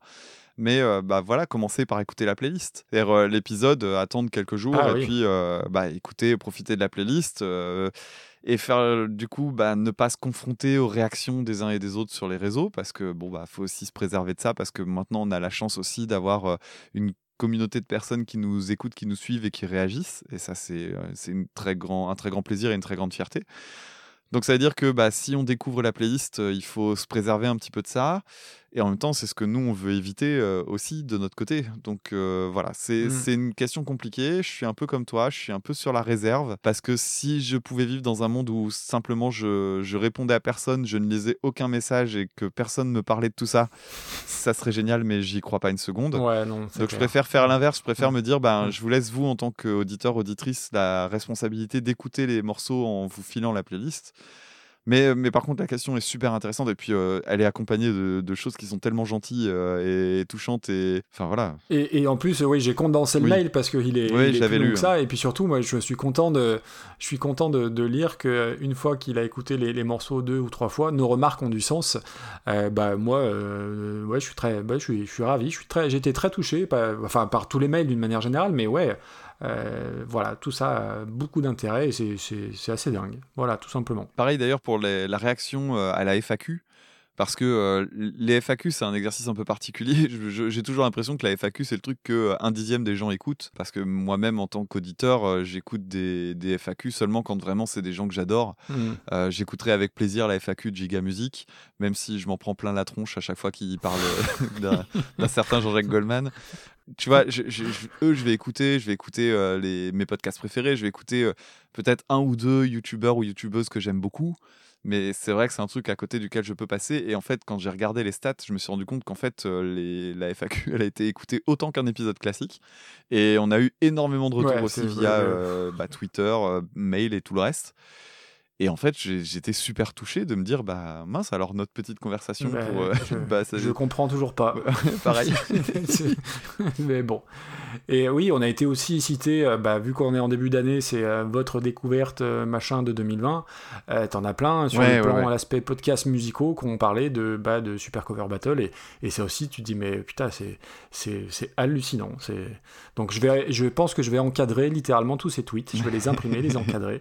Et quand ça va moins bien ou que tu as moins la motive, bah, tu regardes ça. Et pour le coup, de la motive, quand tu fais des, des podcasts, alors je parle pas des formats à deux, mais des formats tout seul, tu en as besoin peut-être un peu plus de la motivation. Ouais. Et ben, ça fait vraiment, vraiment chaud au cœur. Donc encore une fois, on le redit à chaque fois, mais, mais merci incroyablement, merci infiniment à, à vous tous et à vous toutes qui nous écrivez, qui nous envoyez toute cette affection-là. C'est difficile à dire, mais j'y arrive. Euh, c'est génial. Et puis, euh, Voilà. le truc chouette, c'est que l'engouement euh, n'a pas l'air de descendre et les personnes qui nous écoutent depuis longtemps, en fait, continuent de partager, tant et si bien qu'on reçoit régulièrement, toutes les semaines, des personnes qui nous envoient des mails pour dire euh, Ouais, j'ai commencé à écouter, j'en suis à l'épisode autant et tout ça. Et, et, c'est rigolo parce que moi, j'ai entendu ça de Super Ciné Battle. euh, tu vois, on parlait de Fanny qui était derrière la Stouquette. Coucou Fanny. Euh, donc, pour je sais plus quel épisode, Fanny du podcast Passion moderniste et Passion médiéviste, qui avait repris les Super Ciné Battle depuis le premier, alors qu'ils sont au 100 passés, euh, 130, quelque chose comme ça. Et je me dis, bah, on en est arrivé au stade où nous, on est à l'épisode 14. Moi, j'ai toujours l'impression que les personnes qui écoutent l'épisode 14, c'est parce qu'ils sont au numéro 14. Bah, c'est ça. Et en fait, non, il y a des gens qui rattrapent et je trouve ça trop cool. Et ces gens-là, ils arrivent parce que bah, ils en entendent parler par les réseaux ou par les vrais gens de la vraie vie véritable, je sais pas. Mais c'est super cool, quoi. Donc, euh, merci encore. Et du coup, comme il y a des nouveaux auditeurs et des nouvelles auditrices, euh, du coup, ça rajoute des, et qui nous envoient en plus des reprises, Ça ça, rajoute des lignes dans notre dans, no- dans notre tableau. Et, euh, et du coup, alors le, le deuxième tour, je ne sais pas quand, euh, pour ceux qui ont déjà envoyé, il, il interviendra bientôt. Euh, ça sera pas dans le 15e, ça c'est sûr. Et d'ailleurs, on va annoncer les 9 prochains euh, auditeurs et auditrices. Tout à fait. Qu'est-ce que tu en penses? Eh bien, tout à fait. Donc, on se retrouve dans euh, bah, une seconde et Maxime et moi, on va discuter de ça. Bon, voilà, vous vous en êtes pas rendu compte, mais on vient de passer 10 minutes à chercher euh, donc euh, les chansons et on a nos 9 prétendants et prétendantes pour le prochain épisode. Donc, euh, dans l'épisode 15, vous entendrez une proposition de Patrick Zéoli, Une autre de Martin, as Tintamar, une autre de Flavien du podcast Podcastorama. puis une de David Klein, On aura une proposition de Fredon Bilboquet, puis une de Woody de Capsule Pod, une proposition par Gatchan, une de Babinos, et enfin une d'Hervé. et bien j'ai l'impression que c'est que des gars. Non, Gatchan, c'est. Gatchan, ben, je sais pas. Alors, sachant que oui, il faut le préciser. Après, la thématique, elle est La intéressante. thématique est intéressante et on, on le précise, on fait dans la liste, dans la- l'ordre des d'arrivée Oui, des fait. nouveaux auditeurs et nouvelles auditrices. Donc euh, voilà, on, on, on mixe pas. Enfin, voilà, c'est un peu compliqué, Mm, mm.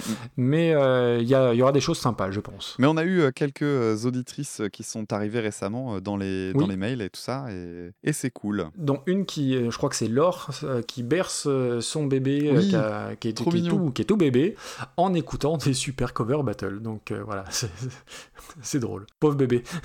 Ça dépend sur quel épisode elle est tombée. Mais Ouais, voilà. voilà, c'est ça. Bon, mon cher Damien, je pense qu'on a fait le tour. Est-ce que un peu d'actu? Euh, un petit peu d'actu. Alors, euh, le Zig de Pod est paru entre deux, et là, je suis en train de travailler enfin sur euh, l'épisode sur Émilie Simon, ce qui va me laisser de la place pour travailler sur l'épisode sur Stupéflip. Donc, euh, keep in touch, parce que là, il y a du gros qui arrive. Cool. Et toi? Eh ben écoute, euh, à l'heure où vous écouterez, vous auditeurs et auditrices, oui, euh, la- il y aura eu un nouvel épisode de reconversion, donc euh, sur euh, un des deux génériques de notre émission, une, une reprise donc de Sunny. Donc c'est pas la reprise de Bully la Nurse, c'est une toute autre reprise par un groupe qui m'est cher, un artiste qui m'est cher.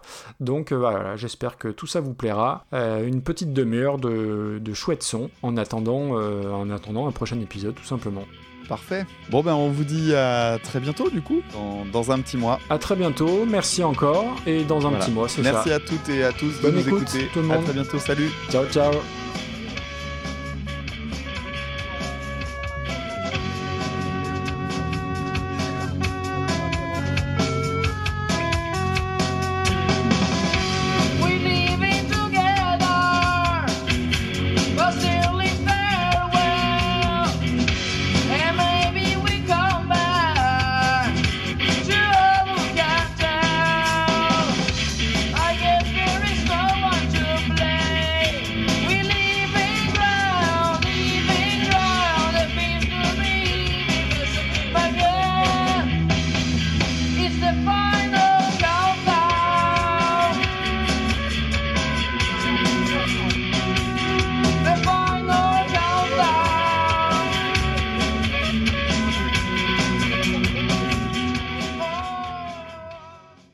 Tu veux, je suis dégoûté d'avoir perdu, putain.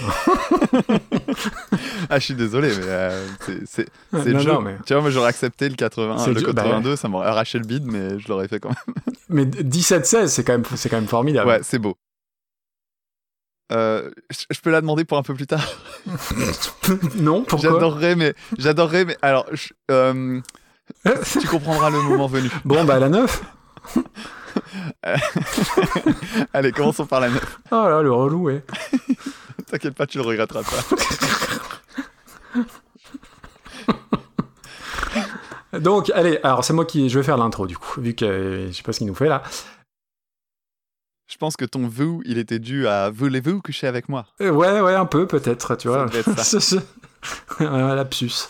Allez, fais-nous rire.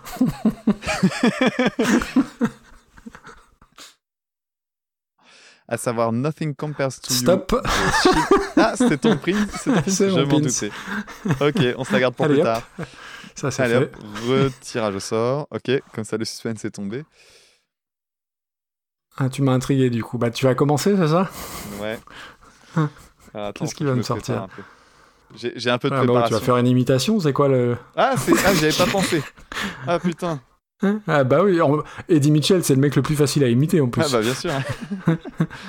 Surtout, il y a le Hollywood. Ah, ouais.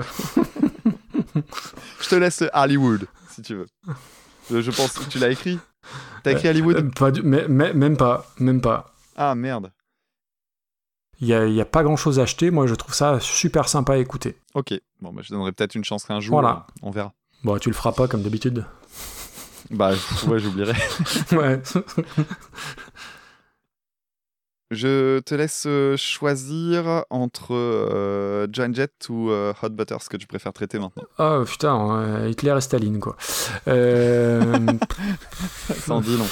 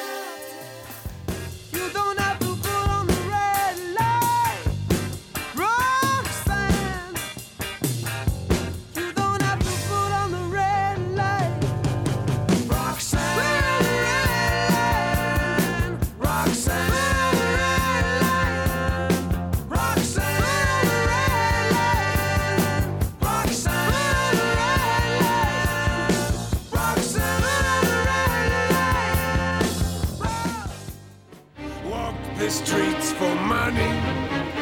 You don't care if it's wrong or if it is right. Roxanne, you don't have to wear that dress tonight. Roxanne, you don't have to sell your body to the night. Je me souviens les prairies bordées de cactus. Je vais pas trembler devant ce pantin, ce minus. Je vais l'attraper, lui et son chapeau, les faire tourner comme un soleil. Ce soir, la femme du torero dormira sur ses deux oreilles. Est-ce que ce monde est sérieux? Comme ça peut faire du bien. J'ai prié pour que tout s'arrête. Andalousie, je me souviens. Je les entends rire comme je râle. Je les vois danser comme je succombe. Je pensais pas qu'on puisse autant s'amuser autour d'une tombe. Est-ce que ce monde est sérieux?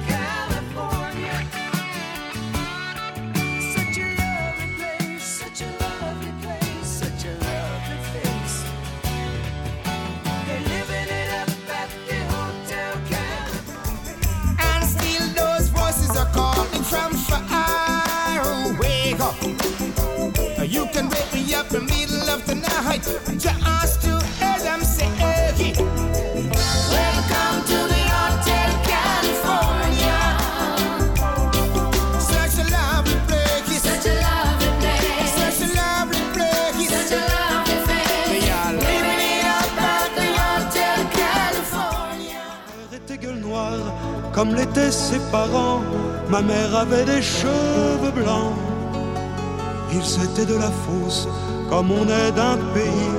Grâce à eux, je sais qui je suis. On c'était les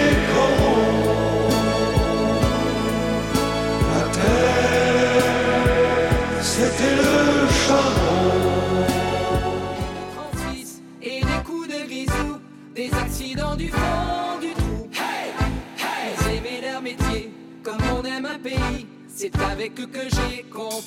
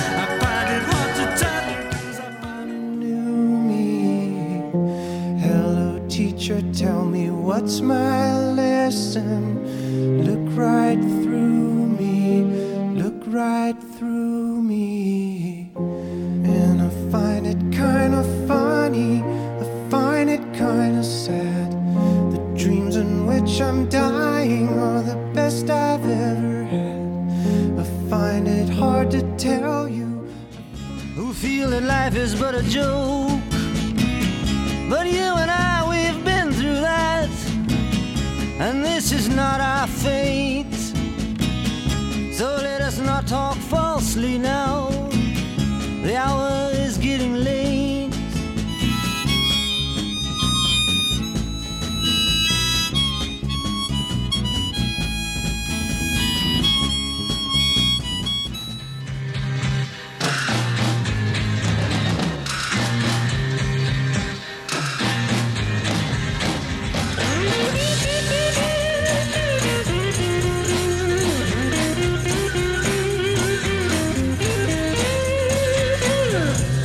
must be some kind of way out of here. Say the joker to the thief. There's too much confusion. She tied you to a kitchen chair. She broke your